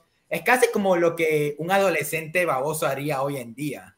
Casi que casi. Y hasta el, el chico de streaming que predijo la influencia de Twitch. Ahí también. Ah, sí, pues no. Pero después, después, para nada, te digo, y la otra cosa, es que la escena, la secuencia inicial es en serio perfecta. Primero, que la primera son con Mila Kunis, como la chica que está ahí de, con el teléfono, está fregoncísima esa escena, y luego que es de la película dentro de la película, y es la actriz de The Good Place, y la voz de Ana, y cómo le encaja el cuchillo de, es que nunca te callas, es que se me hace tan icónico todo ese Sí, momento. bien, ahí Sí. como que se juegan con Pero ese tono de... Es que ahí te, ahí te estilo. lo dicen. Esto es una película dentro de otra película y la otra le responde. O esto la hizo un tipo bien imbécil. Sí.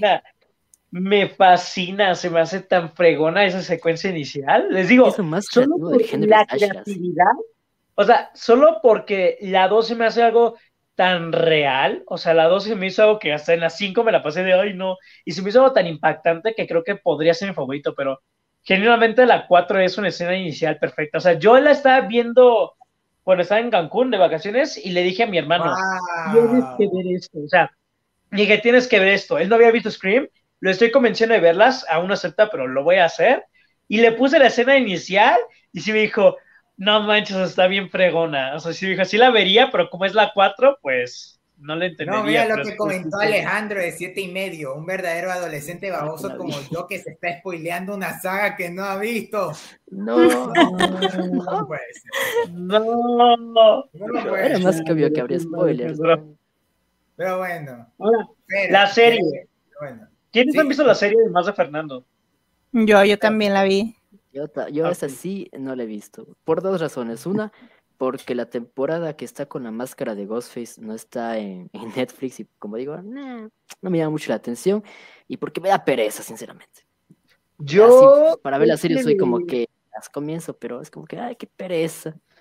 La serie, entonces no le he la voy a ver, pero solo vi el primer episodio. Me encantó, o sea, genuinamente me encantó. Me gusta el elenco. La escena inicial con Bella Thorne es excelente, se me hizo súper buena. Este de. Me gusta cómo. Quiero ver cómo manejan el slasher en una serie, porque hasta ellos lo dicen. lo slasher- o sea, ellos lo dicen, un slasher no funcionaría en formato de serie, o sea, te, te cuentan toda la estructura de las películas y sí me quedé, ¿cómo van a hacer para que eso sirva? Y dije, qué bueno que esto vaya a ser un elenco totalmente nuevo, y no solo un elenco totalmente nuevo, sino un mundo diferente. No existe Sidney, no existe el mito de Ghostface, no existe nada de lo que ha sucedido. Es ver otro grupo de adolescentes, es ver a otras personas que están enfrentando a este asesino por primera vez. Y se me hizo como, o sea, se me hace padre porque a pesar de que en cada entrega siempre nos van introduciendo personajes nuevos, ya en sí la idea ya es muy conocida por todos. O sea, ya van cinco Ghostface en ese mundo que existen.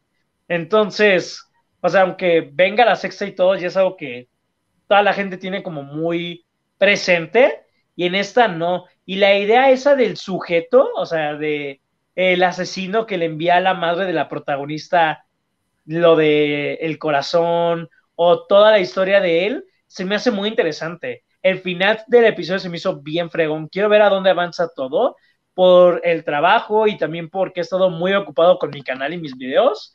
No le, no le he dado el tiempo a la serie. Solo vi el primer episodio. De hecho, lo vi en tres partes porque no me lo puedo echar corrido.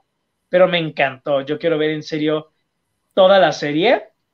Em, no está toda en Netflix porque algo que mencionaste, Matt, fue eso de que faltaba Sí. la temporada de Ghostface o algo así. No está toda en Netflix. es esa la temporada que es con la máscara original, pero no está en. Netflix, no sé por qué.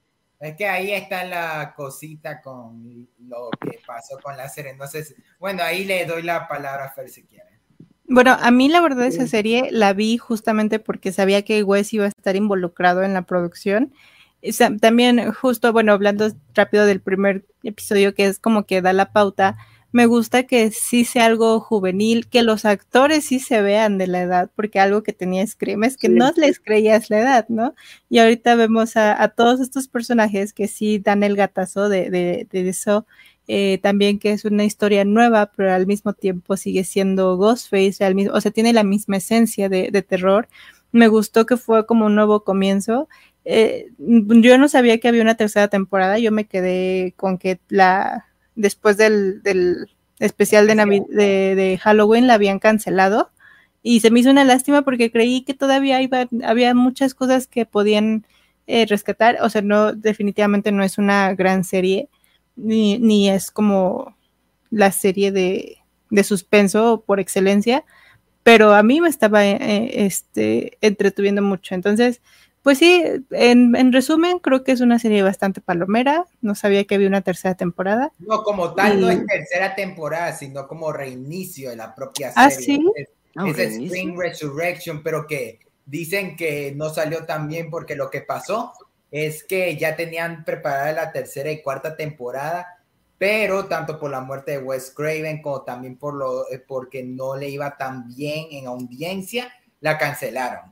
Y que ahí querían hacer un remake de esa serie con Scream Resurrection y no le fue tan bien. Y de ahí ya fue donde ya Paramount consiguió los derechos y hicieron la quinta. Necesitamos Mm, más series ok, como ok. Duke. Esa Sí. una- una Se tenía que en los borradores de la tercera y cuarta temporada meterla al universo de Scream original. No, hubiera sí, estado muy buena. Y que iban a jugar ¿Qué que? Gale sea parte de- del equipo, no meter a Sidney y a Dewey, sino a Gale. Sería interesante. Tengo una Pero pregunta. eso ¿qué quedó en nada, en, el- en quedó la serie, ¿qué tan, ¿qué tan presente es el elemento de metacine? Es más sutil, te lo digo, porque mm, eh, en las de Scream te lo andan repitiendo a la cara, a la cara, a la cara, y a mí no me molesta porque lo hace de forma muy inteligente, pero la serie eh, eh, lo maneja de una forma más sutil, más minimizada. En el momento que menos te lo espera, te vienen con, con un comentario, hasta como cuando empieza la segunda temporada y viene un personaje diciendo, creo que hay algo que, eh, que no nos fijamos la última vez. Loco, la historia se acabó, fin de la, de la película, los créditos, sal del teatro, no hay nada más. O sea, o sea, son con esa clase de comentarios más que el repetirte el de la secuela, la trilogía. El O sea, que remake. está más enfocada al suspenso y el... Sí, está más enfocada a la historia y aquí lo que tiene es que sí tenemos al personaje que es un eh, cinéfilo de corazón, Sí, pero o sea, es como- en este caso es el Randy 2.0. es Randy, pero es como un cinéfilo más, más discreto, porque es como ese, este chico, chico rarito, ¿no? Que nadie, casi nadie lo topa. Entonces, por lo mismo que casi nadie lo topa, pues nadie casi lo toma en serio. Ya como va va avanzando un poco, él dice, ah, pero es que esto pasa en los slashers, entonces aguas con esto. Pero pues sí, está, a mí se me hace muy palomera, la verdad. A mí, eh, la verdad, a mí me sorprendió desde el primer capítulo porque yo nunca la había visto y la decidí dar el intento tanto para el episodio como por lo que había me volví fanático de las películas de Scream. La verdad me sorprendió porque se aleja del- de la fórmula de Scream y se vuelve su propia cosa. Me recordó a la serie de Chucky, que por momentos llega a ser involuntariamente graciosa, un poquito sobredramática, pero tiene un encanto del, de la... Se nota que los que hicieron la serie aman Scream, como los que hicieron Chucky, aman la franquicia Child's Place. Aquí es el mismo caso. Te dan nuevos personajes que te interesan. Te, no tienen las mejores actuaciones, pero te, pero te interesan, se te hacen buenos personajes. Y, pa- y mi única cosita como tal es que siento que por momentos la temporada sí se estira. Son como 10 episodios, pero siento que fácilmente pudieron haber quedado en 7 u 8. Y Sí, hubiera estado más dinámico. Y no es mala. eh, por eso yo, yo le, ya le cogí cariño. Yo siento que ya se volvió una serie con cariño. Y aunque no continuó, fácilmente el especial de Halloween puede quedar como final de la serie. Fácilmente. Aún con el, con el hueco que dejan para una tercera temporada, siento que José la podría ver, más la podría ver. Y podrían decir, ah, ok, este puede servir como mi final, aunque pudo haber seguido. Y creo Podemos que sí, dividir le como a Scream como en tres universos, o sea, como nuestro universo, donde existe Scream, que es esa película, el universo de Scream, donde existe Stab, y un universo aparte donde pasan todos los sucesos de la serie. Sí, o sea, es Sí, como más o menos. este es el verdadero multiverso, no nada, Este no es el multiverso, nada, este es el verdadero multiverso. Y otra cosita es que esta serie hizo lo que el remake de Child's Play no pudo, cambiarle el origen al, al villano y que funcione, no como esa porquería de Child's Play del 2019 que, Sí me gusta, eso está intentó- chévere. que cogió el mito de Charlie Ray y lo cogió a la basura, ¡pum! Y ahí ni siquiera, y ni siquiera cayó en el basurero, cayó por ahí, lo tiraron. Sí, a mí tampoco me gustó nada. Sí me gustó, sí, sí. el no. cambio, lindo, el, que, el, que no- el cambio de la máscara y el que le den una razón al por qué tiene esa máscara, al mito de Brandon James, si no me confundo el nombre, es algo que las películas de, de Scream nunca podrán alardear. O sea, la máscara de Ghostface ya es icónica y todo el mito detrás de él es icónico, pero la serie se ganó ese respeto por meterle ese background a la al al estatus del asesino, al que use esa máscara. Y todo el mito de Brandon James en esa serie creo que es algo por lo que yo creo que valdría ver la serie, solo por todo lo que rodea a ese no mito que hasta lo separa de Scream. Como dije, podría darle una O oportunidad. sea, no me voy a meter ahí a profunda spoiler, pero ahí se lo podría dejar. Yo sí quiero verla, o sea, sí la quiero continuar. Ya Ahí- después te diré, bueno, les diré qué tal me pareció. Em, lástima que no tengan conclusión, pero pues aún así me la veré toda. Va. Sí. Aquí Es como. Me ¿quién gusta tener la esperanza de que confirman. Oh, vea, Chris ¿Viste Cinema esa? vio. Te cuento que yo fui No, yo la no. única persona del mundo que decidió ver Ash vs. The Evil Dead sin ver las películas de The Evil Dead. No, es que- Pregunta nada más. Este de. Ay, acerca de la serie. em, Ay, se me fue, olvídenlo. Ya se me fue la pregunta. Sí. Pero como tal, para los oyentes y que han tenido esa vibra de querer ver la serie, háganlo, háganlo. Pudo dar para más, pero siento que es un buen, es una buena serie Murder Mystery para disfrutar. Y entonces, creo que con esto, para tener el tiempo de la trivia al final, hablemos de el último estreno de Scream, Scream 5 o solamente Scream 2022. Y creo que esta era una de mis películas más esperadas del año, porque ya había visto las películas de Scream hasta el punto que comenzó el 2022. Hice lo imposible para llegar a verla en el cine antes de que la sacaran y valió la pena. Es hasta el y me la volví a ver ayer y se mantiene como mi quinta producción favorita de lo que llevamos este 2022, pero se las dejo a ustedes para que la vayan comentando poco a poco. A ver, una cosa sí, Ash vs. Evil Dead es una hermosa serie, como odio de que no la hayan continuado y que esté cancelada. Como odio eso. Esa sí quedó sin final. solo de pensarlo me una rabia, mío. Como Sam Raimi ahorita ya volvió a meterse más en las producciones, quién sabe si ahí mete mano. Ojalá, porque igual. O en este caso, mete la hacha. A ver, hablando de Scream 5, pues no, pues también era de mis producciones más esperadas del año. O sea, después de que ya me, de que me cogió toda esa, como que ese amor inesperado de Scream, porque en parte me trajo una pequeña nostalgia, no de Scream como tal, sino de algunas épocas donde era más pequeño y mi primo estaba obsesionadísimo con películas como Jason, o sea, Viernes 13 o Child's Play, Child's Play. Y pues a cada rato era que mostraba como que, mira, mira esta escena, era como que, no, oye, me da miedo, tengo apenas cuatro años, ¿por qué muestras esto? Es como que poco a poco le fui agarrando cariño al cine slasher. Y por ejemplo, con Scream 4, o sea, con, con la saga de Scream en general, como todo, cómo meten este elemento de metacine, como que me da un poco de nostalgia ese, esa época donde apenas descubría el, el cine de horror, ¿no? Y pues sí, pues ya me, me, gustó mucho Scream y esperaba demasiado esta película. Y la verdad, la verdad, no me decepcionó para nada, es justo lo que esperaba. Me gustó mucho cómo en Scream 4 usan el tema de los remakes para volver a hacer esta nueva versión. Y aquí en cambio usan el tema, como aquí se las nombran, las recuelas, como en Halloween. Y pues me gustó mucho ese, ese punto que tocaron, el de las recuelas. Pero eso sí, no se me, o sea, se, me hace muy buena. Está a nivel de la 4 o de la primera, pero como que sí llegan a tener sus cositas, entre más las pienso, como por ejemplo el hecho que más me duele y es de que personajes como Sidney, el, la Gale o el Dewey estén como que les quieran así introducir a la fuerza, como que ya no logran encajar de todo en la trama. Por lo menos el Dewey sí encaja bien, pero de ahí la Gale, la Sidney, con eso de que aparecen hasta el tercer acto, como que no me termina de convencer demasiado. Pero de ahí toda la película sí se me hace, se me hace muy buena. Es que fue más que nada toda la emoción por ver una nueva de Scream, Scream 5, lo que me llevó la primera en el a, a amarla todo. Lo que sí no la perdono, lo que sí nunca le voy a perdonar, spoiler obviamente, es la muerte de Ay, Dewey. ¿Por qué no Gale? me pregunto, ¿por qué no Gale? Ay, no. Aguántate, mira, aguántate a la sexta, aguántate a la sexta, que hasta ahí se nos queda Gale, yo ya voy prediciendo.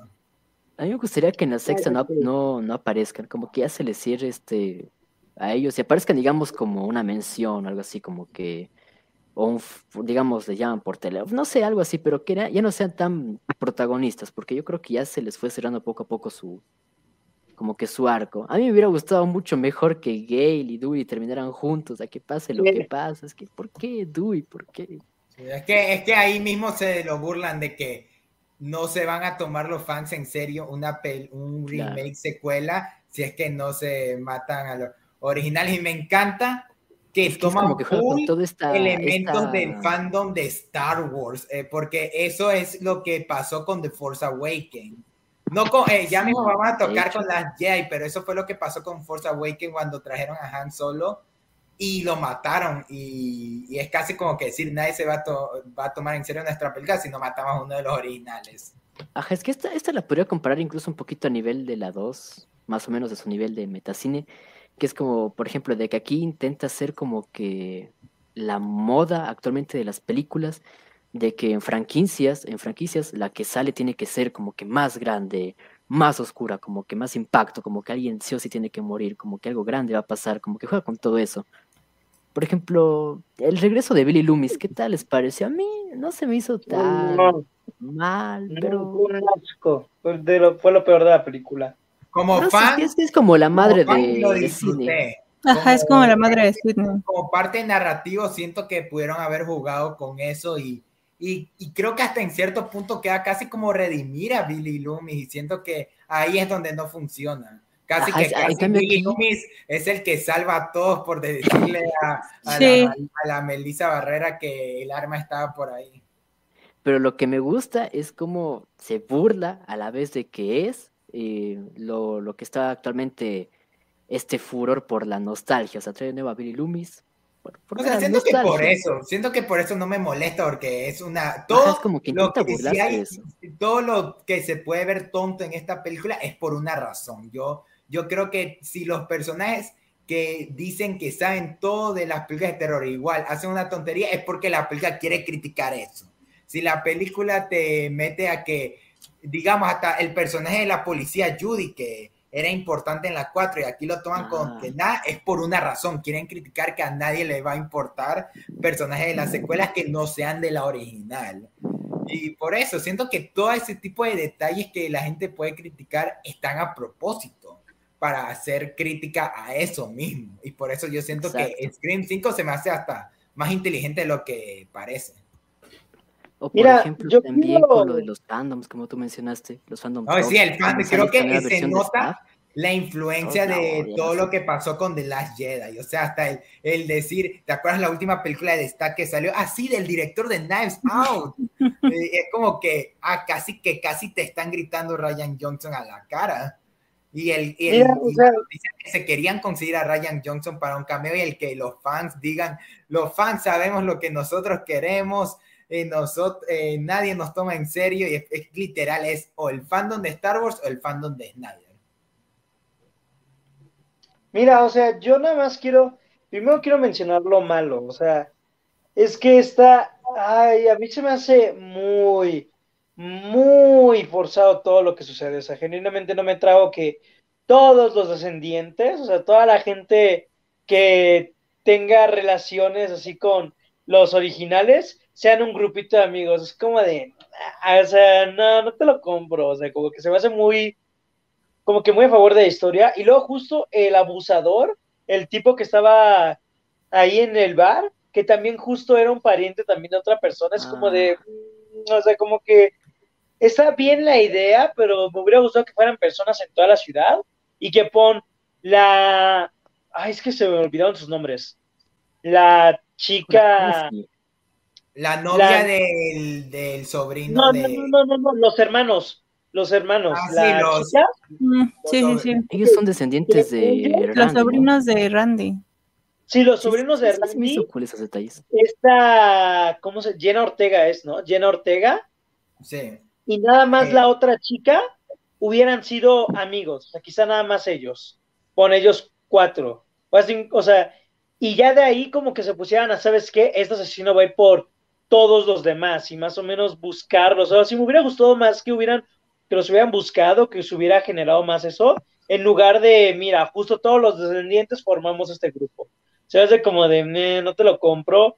Y luego, este de, para mí, o sea, yo tengo este enorme problema, no le encuentro el menor sentido a cómo la policía tiene un hijo. Porque en la 4 es súper obvio y te lo plantean que esa policía está enamorada de Dewey. O sea, literalmente es un problema en la 4. Y es como de, ok, la 4 es en el 2011, o sea, técnicamente han pasado 11 años y te lo dicen en la película en un punto. Ese niño, o sea, el hijo, no tiene 11 años. O sea, y no te dicen así como de, en la 4 no te plantean que ella tiene una pareja o que ella tenía un hijo, o sea, como que es lo mismo que hizo la tercera de alterar cosas de las entregas anteriores que no te especificaron, pero pues al mismo tiempo como no lo, no lo especificaron, vamos a inventarnos cosas para justificar nuestra existencia. Entonces, ese personaje para mí no tiene sentido, no me gusta. Aunque el detalle que se llame Wes, sí está chévere y que hagan la fiesta O sea, para el Wes. detalle sí, y lo otro, todo el personaje de Melissa Barrera, o sea, toda su historia y que vea Loomis y lo dramático y complicado de su vida, esa parte se me hace mala, o sea, genuinamente no me gusta nada todo lo de que vea Loomis y que es su A mí descendiente. sí o me sea, gusta porque es como eh, el juego tanto de tener una nueva protagonista como también el enfrentarla psicológicamente a que no quiere ser como el padre, pero a la final ser como el padre es lo que la termina salvando casi que casi. Aunque No, o sea, quitando la toda hermana. la La parte de es, o se sea, si, o sea, si quitamos la parte de, de, de, de, de no, de un poco, como decía, de, de redimir a Billy Loomis, creo que sí funciona todo eso. Y ahora sí, Aunque, aunque no sé qué tan bien está eso, o sea, con Billy Loomis, pero no en sí que se le aparezca a Billy Loomis. Ajá, pero aparte. Billy Loomis es un, es un asesino, ¿por qué tendríamos que redimirlo, no? A Sí, mí, en yo, la primera yo- película se nos plantea que, que era alguien loco.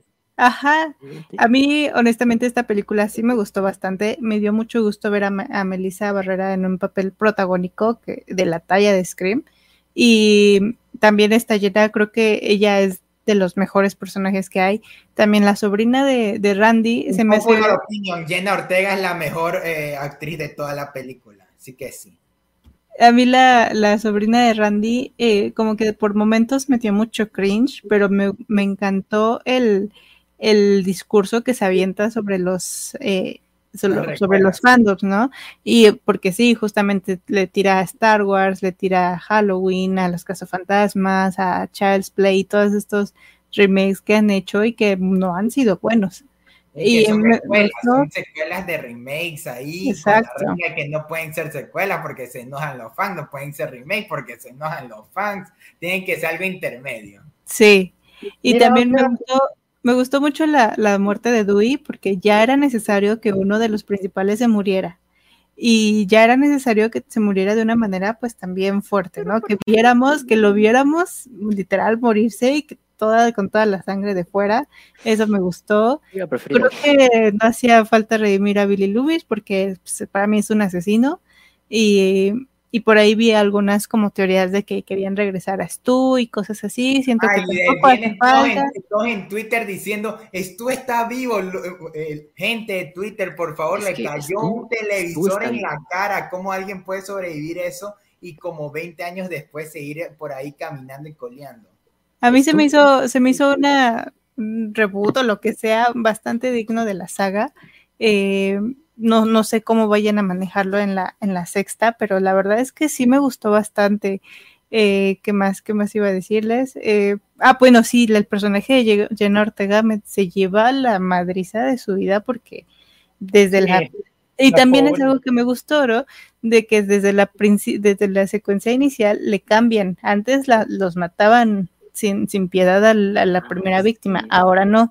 Y también se me hizo muy inteligente cómo juegan con la tecnología de los seguros de la puerta, que ahora está abierta, ahora no.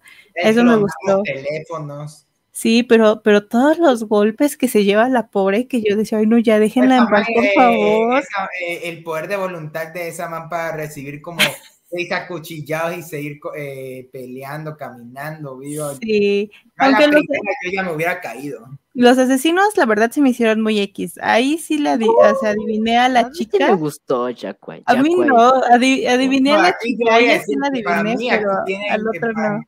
Es que la cosa es que Amber es, es- es el, es el, es como decirlo, la opción obvia a quién iba a ser. Yo siento que, Sí, aunque sí ya medio medio ya sabía que era ella por los spoilers, la película como que no te hace, no te la deja tan difícil tampoco. ¿Era ella o la novia del, del sobrino de, de Randy?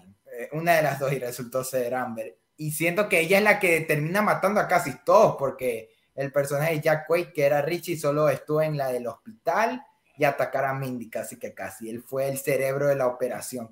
Pero siento que juntos, o sea, por separado no me terminan de encantar, pero juntos eh, dan quizás una de las mejores motivaciones de Ghostface, que es el, el de los fandom tóxicos. Y siento que era Queda muy bien para esta nueva era criticar. de- del cine comercial y de terror. Queda muy bien.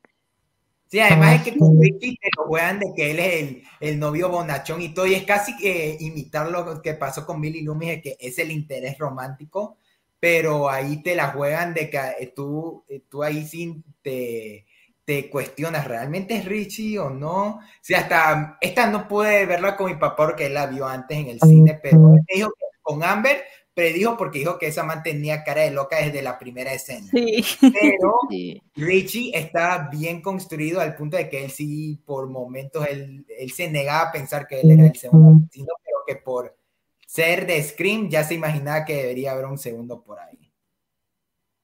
Sí, es que Richie es, sí es de los mejores. Para mí sí está de, de entre mis favoritos. O sea, se- siento que hasta se me haría mejor que Stu, porque aunque Stu tiene la actuación de Matthew Lillard, este tiene las motivaciones, tiene todo lo que podría. O sea, para, hasta para mí el peor Ghostface pudo ser fácilmente Charlie, que ni aquí lo mencionamos.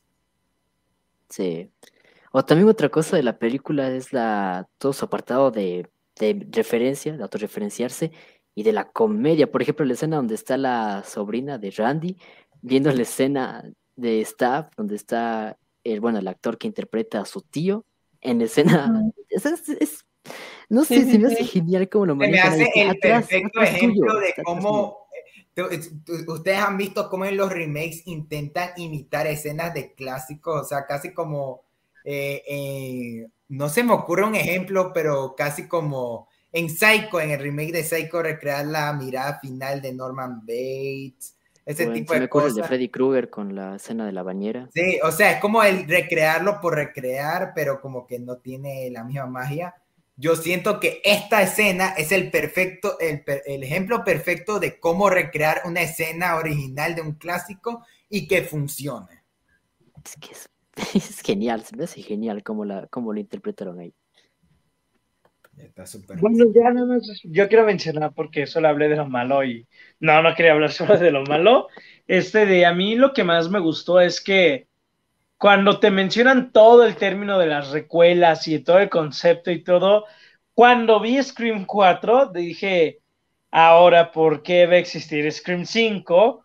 Porque fuera de que ya se murió Wes Craven, ya criticaban a las secuelas, a los, a, decir, a los remakes y revivals. Dije, ¿ahora qué van a criticar? Y cuando se inventaron este nuevo término de las recuelas, yo dije, o sea, fue- lo, lo que se me vino a la cabeza fue como, wow, hemos tenido unos seis años de puras películas así. O sea, dije, ya se creó este nuevo género y nadie lo había como que destacado así como de ya encasillarlo y todo. Y dije, son todas esas películas, son todas, es la fórmula, es la, es lo que se ha hecho tanto tiempo, todas las nuevas que tratan de no solo revivir, sino como de continuar el legado de esas películas. Hijo, se me hizo perfecto la forma en la que se, o sea, bueno, sacan la sátira y parodia de todo eso. Se me hizo muy creativo, se me hizo muy ingenioso. Se me hace la película de todas las de Scream que más se acerca a la original, porque todas las películas sí tienen la misma idea, como dice Osva. Sí, o sea, todas son solo de, ah, mira, vamos a encontrar al asesino, vamos a averiguar quién es. Pero esta es la que más apega, o sea, más apela a lo que fue la primera, desde el final, desde los nuevos personajes, desde todos. Es la película que más acerca al estilo que vimos en la primera, hasta incluso que el asesino termine siendo el novio, o sea, como que termina siendo casi lo mismo. Y se me hace padre porque más que ver como un plagio, como una película sin creatividad, es un homenaje a lo que Wes Anderson hizo hace años. Es una película que busca... Wes Craven, Wes Craven, o sea, es una película que busca darle todo el honor a Wes Craven por lo que hizo y se me hizo algo, un detalle muy padre. Em, yo diré que me encantaron los asesinos, o sea, me gustaron, son mis, mis segundos asesinos favoritos. En sí, creo que es una de las películas que mejor maneja el suspenso. Sí, no estoy muy seguro si es la más violenta, esta o la 4, pero pues la, La verdad, más violenta. entretenida. Pobre Jenna Ortega, esa tipa se lleva el personaje de la saga más, o sea, la que más sobrevive. La parte de los de está bien fea. O sea, la pobre sí se la rifó en esa película. El final se me hace excelente, se me hace un final, no me, no a la, o sea, un final no igual de bueno, pero a la par de lo que la primera logró, se me hace muy, muy padre. Ya está Me casi que casi las mismas. Exacto, o sea, me encanta la escena de la bodega cuando bajan, es, o sea, las dos chicas ahí, esa escena se hace bien fregona. Donde hay una Y- tensión de casi, de que casi se, eh, eh, ahí bien fuerte, como que hay tensión, pero no de terror. Sí.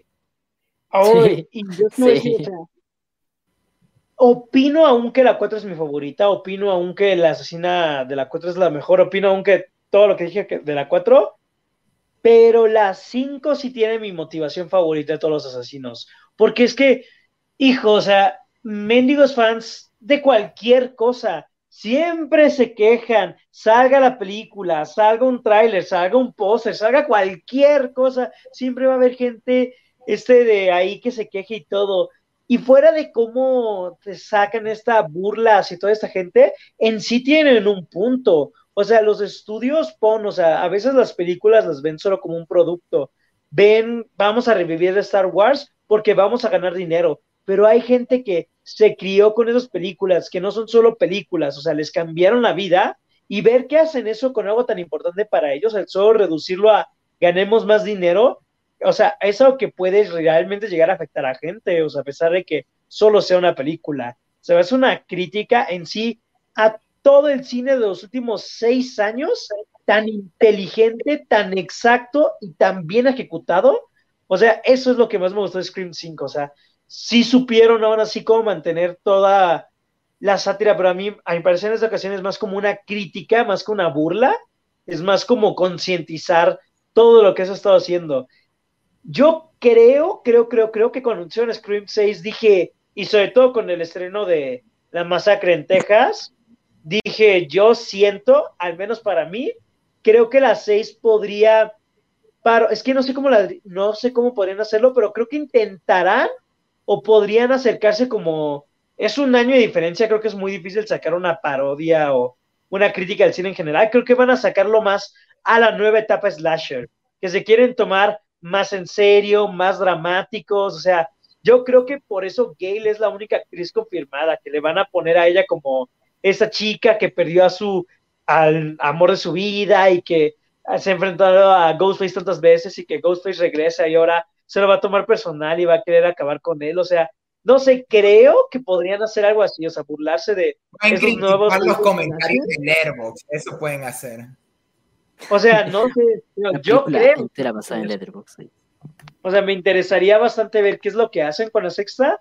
Genuinamente sí tengo ganas, pero sí me preocupa solo un poquito porque creo que Zoom Sí, siento Yo que estoy enormemente preocupado por eso, de que, o sea, ya lleva, eh, o, sea, sí, o sea, me tranquiliza el que sean los mismos directores, el mismo equipo creativo, todo, pero quién sabe si va, va, a ser una nueva historia solo cogiendo a Gale, va a traer otra vez a las hermanas Carpenter, el cual se nota que es una total referencia al director John Carpenter del apellido, pero, o sea, quién sabe, o sea, es que igual eh, una, de las magia, bueno, una de las cosas que hacían mágicas Scream, creo yo, es el tiempo que se tomaban así entre sacar, por ejemplo, sale Scream. la primera, porque la primera y la segunda es ese caso de que salieron un año después. Claro, o sea, descontando a la, a la trilogía original, por así decirlo. De ahí tenemos la 4 con la 5.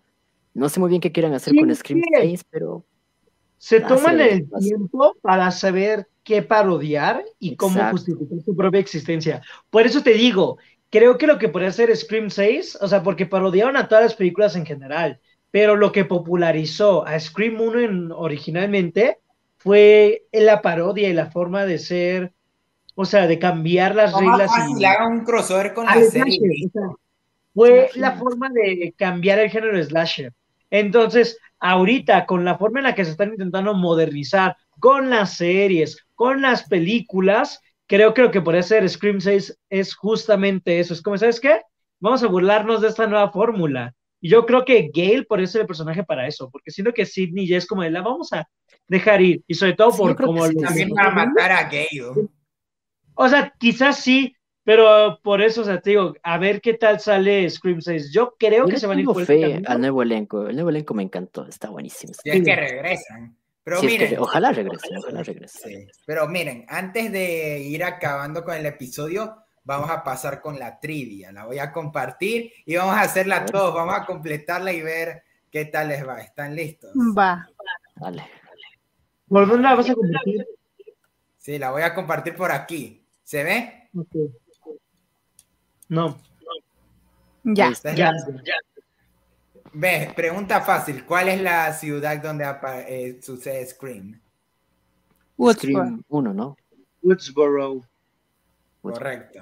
En la escena inicial de Scream, ¿cuáles son las dos películas de horror que menciona Casey?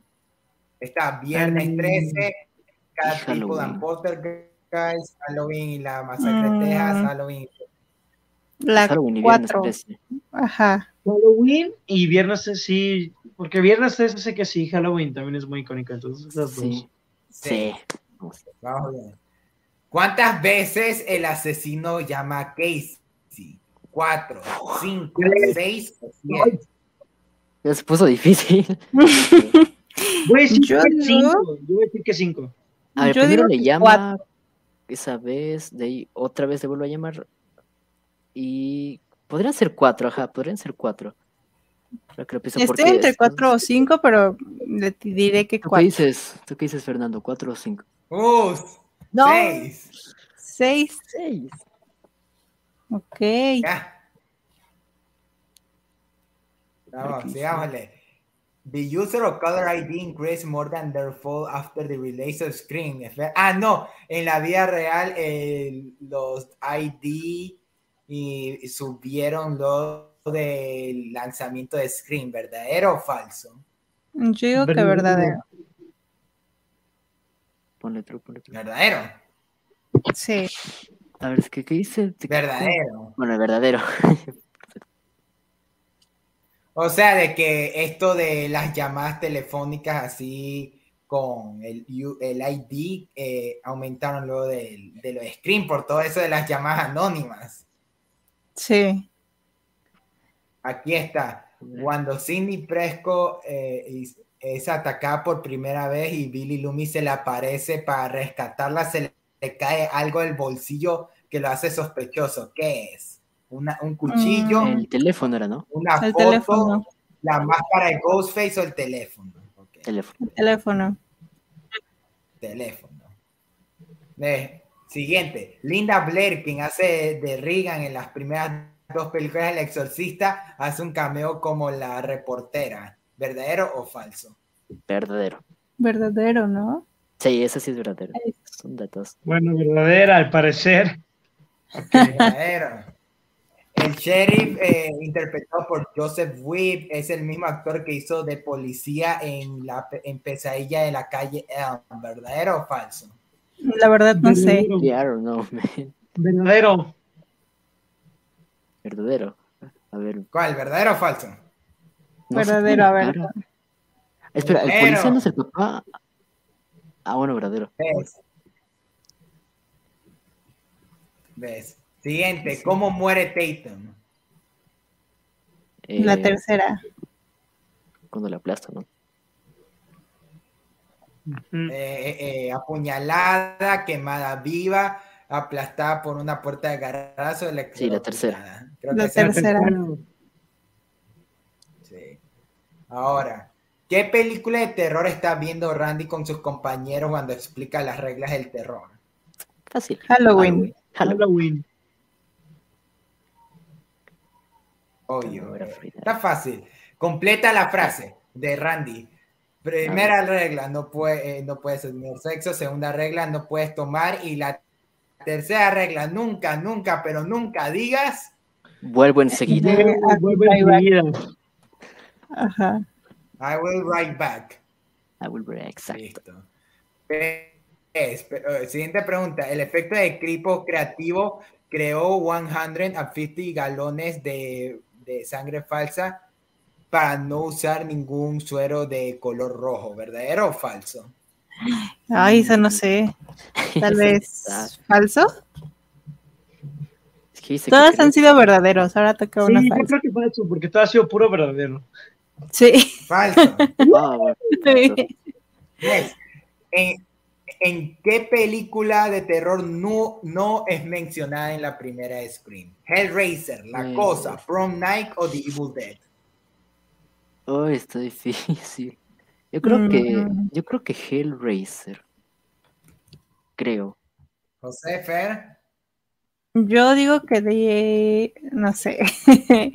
eh, No, Hellraiser. No, yo Evil Dead. Yo digo que de Evil No, Dead. Devil Dead yo sí creo que la Bueno, mencionaban no, en alguna ¿sabes parte. Es que, o sea, Prom Night estoy seguro que sí la mencionan. Sí. Pero mm, es que Evil Dead puede ser. Es que Hellraiser también es un tipo slasher, entonces creo que sí. The Thing creo que no es más suspenso, misterio. Entonces, yo voy a decir Estoy que The entre Thing. The Thing y Hellraiser. Estoy entre esas dos, porque Friday Night Evil Dead estoy seguro que menciono. Por lo menos me ¿Dónde es cuál? ¿The Thing o The Evil Dead? The Thing. The Thing, The Thing, The Thing. Vamos, The Thing. Ya la falló. Correcto. Oh, bien. Es mencionar. Ahora, ¿cómo mueres tú? Nah. Mm, la una TV. mencionamos. Sí. La tele. Es completa la, la frase de, de Billy.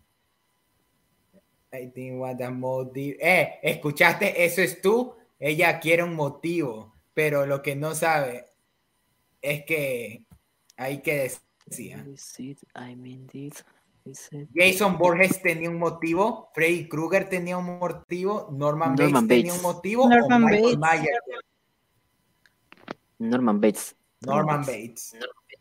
Completa la frase de Gail Weathers. Yo tengo tu final para ti. La, reportera que se creía muerta aparece, le dispara a los dos últimos asesinos y dice? Mm, eh, a- arruina la trama y se vuelve la héroe, les patea el trasero, salva el día o escribe un libro al respecto. creo que la última, ¿no? Creo que es Salva el Día. la primera. Centra la última y la primera. ¿No es Salva el Día? Sex, Save the Day. Pues pon la que Yo quieras, a ver cuál. Voy a poner Esta- la sí, primera sí. porque es la que más me gusta. Uh, 13 de 15. Pero Sí, ¿cuál era? ¿Sí? ¿Cuál era? ¿Cuál era? Y era la última. ¿La última? A ver, Pero voy no a la dejar de compartir porque es que ya no sale. Your hardcore expert. Yo, e- eres un fan, eres un experto de Scream, muy impresionante. Wes Craven estaría orgulloso.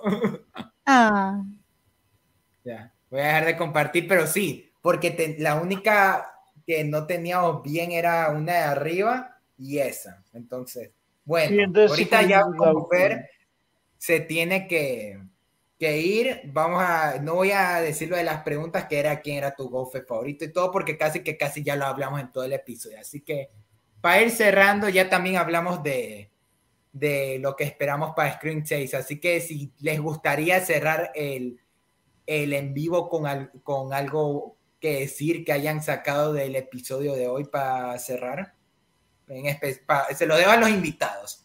Para lo- una última cosa que quieran decir sobre Scream. Pues a mí me gustaría agradecer primero por la invitación, me la pasé muy bien, igual para convivir con ustedes, que creo que no, a José no, no tenía el gusto de conocerlo y con ustedes solamente había convivido en, en, el, en el after de, de, de Osva.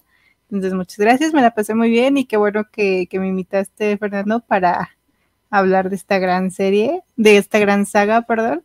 Y pues nada, que espero que les haya gustado y este vean mucho Scream. Gracias, Fer, por ya participar en Palomitas. Esperamos tenerte para alguna próxima ocasión. Ahí tendré Claro, que ver otro claro. tema, pero ya estuviste. Y bueno, creo que aprovechando, creo que entonces ya dijimos lo suficiente de Scream. Diríamos que invitamos a la gente a ver las películas, pero no le veo sentido ya que spoileamos todas las las películas. Así que si eres como Alejandro que se metió sin ver las películas, pero aún así está interesado, éntrale. Pero bueno, Una cosa más. Para el Ah. chat o para ustedes, no sé. ¿Quién cree que de, de este que de los cuatro de aquí, quién cree que es más propenso a ser el asesino en una Mm, película? buena pregunta. Para terminar con todo esto de Scream. Es una muy buena pregunta. Esperemos sus comentarios.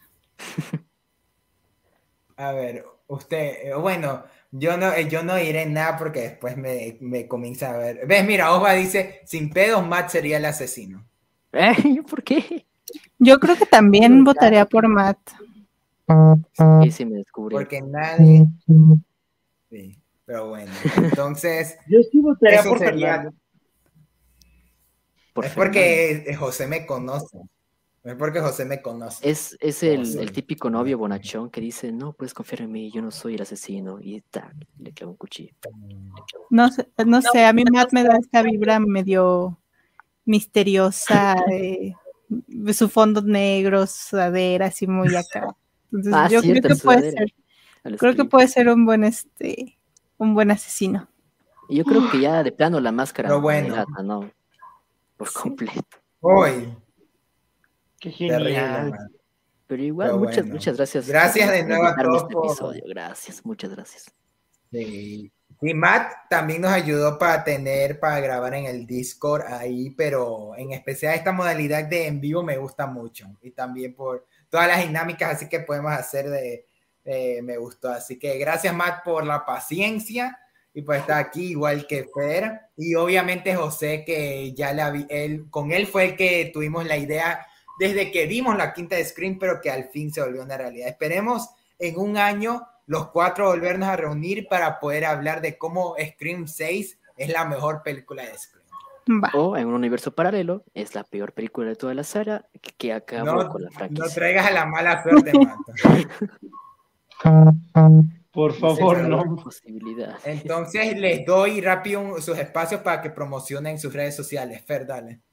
Bueno, a mí me pueden encontrar en Twitter como Fer-MCR y como Fer Chávez eh, doble guion bajo en Instagram y también tengo un proyecto que se llama Antologías Mesli. Ahí también está Osva, está Saraí, está David, que por ahí también andaba. Escribimos sobre arte y cosas así. Ahorita hemos estado un poco tranquilos, pero igual ya estamos listos para subir muchas notas y espero que les guste. Matt.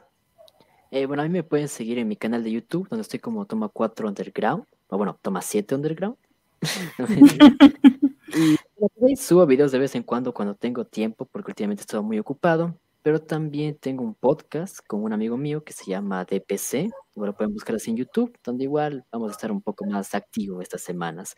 También me pueden seguir en mi Twitter, donde estoy como Matt-Thew233, y en mi Instagram, si gustan, donde estoy como Matt-T233. Y también en mi Letterboxd, donde estoy como Matt233, donde publico una que otra opinión rápida sobre películas que veo durante la semana.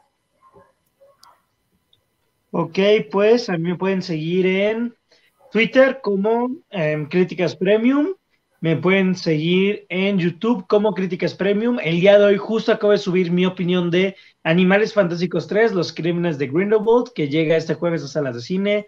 Ya también está mi opinión que subí antier de Sonic 2 y mi experiencia en la primera de Animales Fantásticos. Ando subiendo dos videos semanales, así que estén pendientes que esta semana llega The Northman y probablemente ya para acabar finalmente con eso, mi video de mis películas animadas favoritas del 2021, cuatro meses tarde, pero ya casi se sube. Y próximamente también un video que me han pedido mucho, que es un video de mostrando mi colección de Funko Pops, así que pues no sé, o sea, próximamente varios videos, entonces se pueden encontrar. Decía que ibas a promocionar tu, tu, tu cuenta de TikTok donde estás haciendo esos bailes trending y todo eso. Es que te digo, o sea, solo hizo un TikTok y está fácil, pero no se me ha ocurrido nada más, o sea, como que no, no sé qué hacer. Entonces, pues aún, aún no. Ya después cuando sepa qué hacer, pues ahí ya voy a promocionarlo, pero por el momento no. Ahí lo dejé en los links de la descripción. Todas las redes la- de mis compañeros lo pueden estar en la- el link de la descripción, como de nuestro patrocinador Maquia, la página de cine donde pueden leer artículos, de un poco de todo. Ahí podrán hoy eh, leer tanto del documental de Olivia Rodrigo, de ya estará disponible en, en estos próximos días la de Sonic y la maldición de los videojuegos. Y también esperen algo, si ustedes vienen después de Maquia para oír la repetición que estará disponible en Spotify también. Bienvenidos, espero que la hayan pasado muy bien. Ahí también pueden seguirnos en TikTok donde hago el ridículo eh, varias veces a la semana. Ahí cada vez que tengo la oportunidad. Y para cerrar, otra vez, gracias chicos por acompañarme, no dejarme solo, si no hubiera sido mi historia origen de Ghostface. Y hasta, hasta eso buscaré otra razón para convertirme en Ghostface, pero hasta eso Muchas gracias. Espero ahí buscar la oportunidad para traerlos de nuevo y hasta hablar de Scream 6. Creo que eso sería todo. Así que nos despedimos, chicos, ah, y nos vemos para la próxima. Un gustazo, adiós. Igual, bye. Bye. Bye. bye.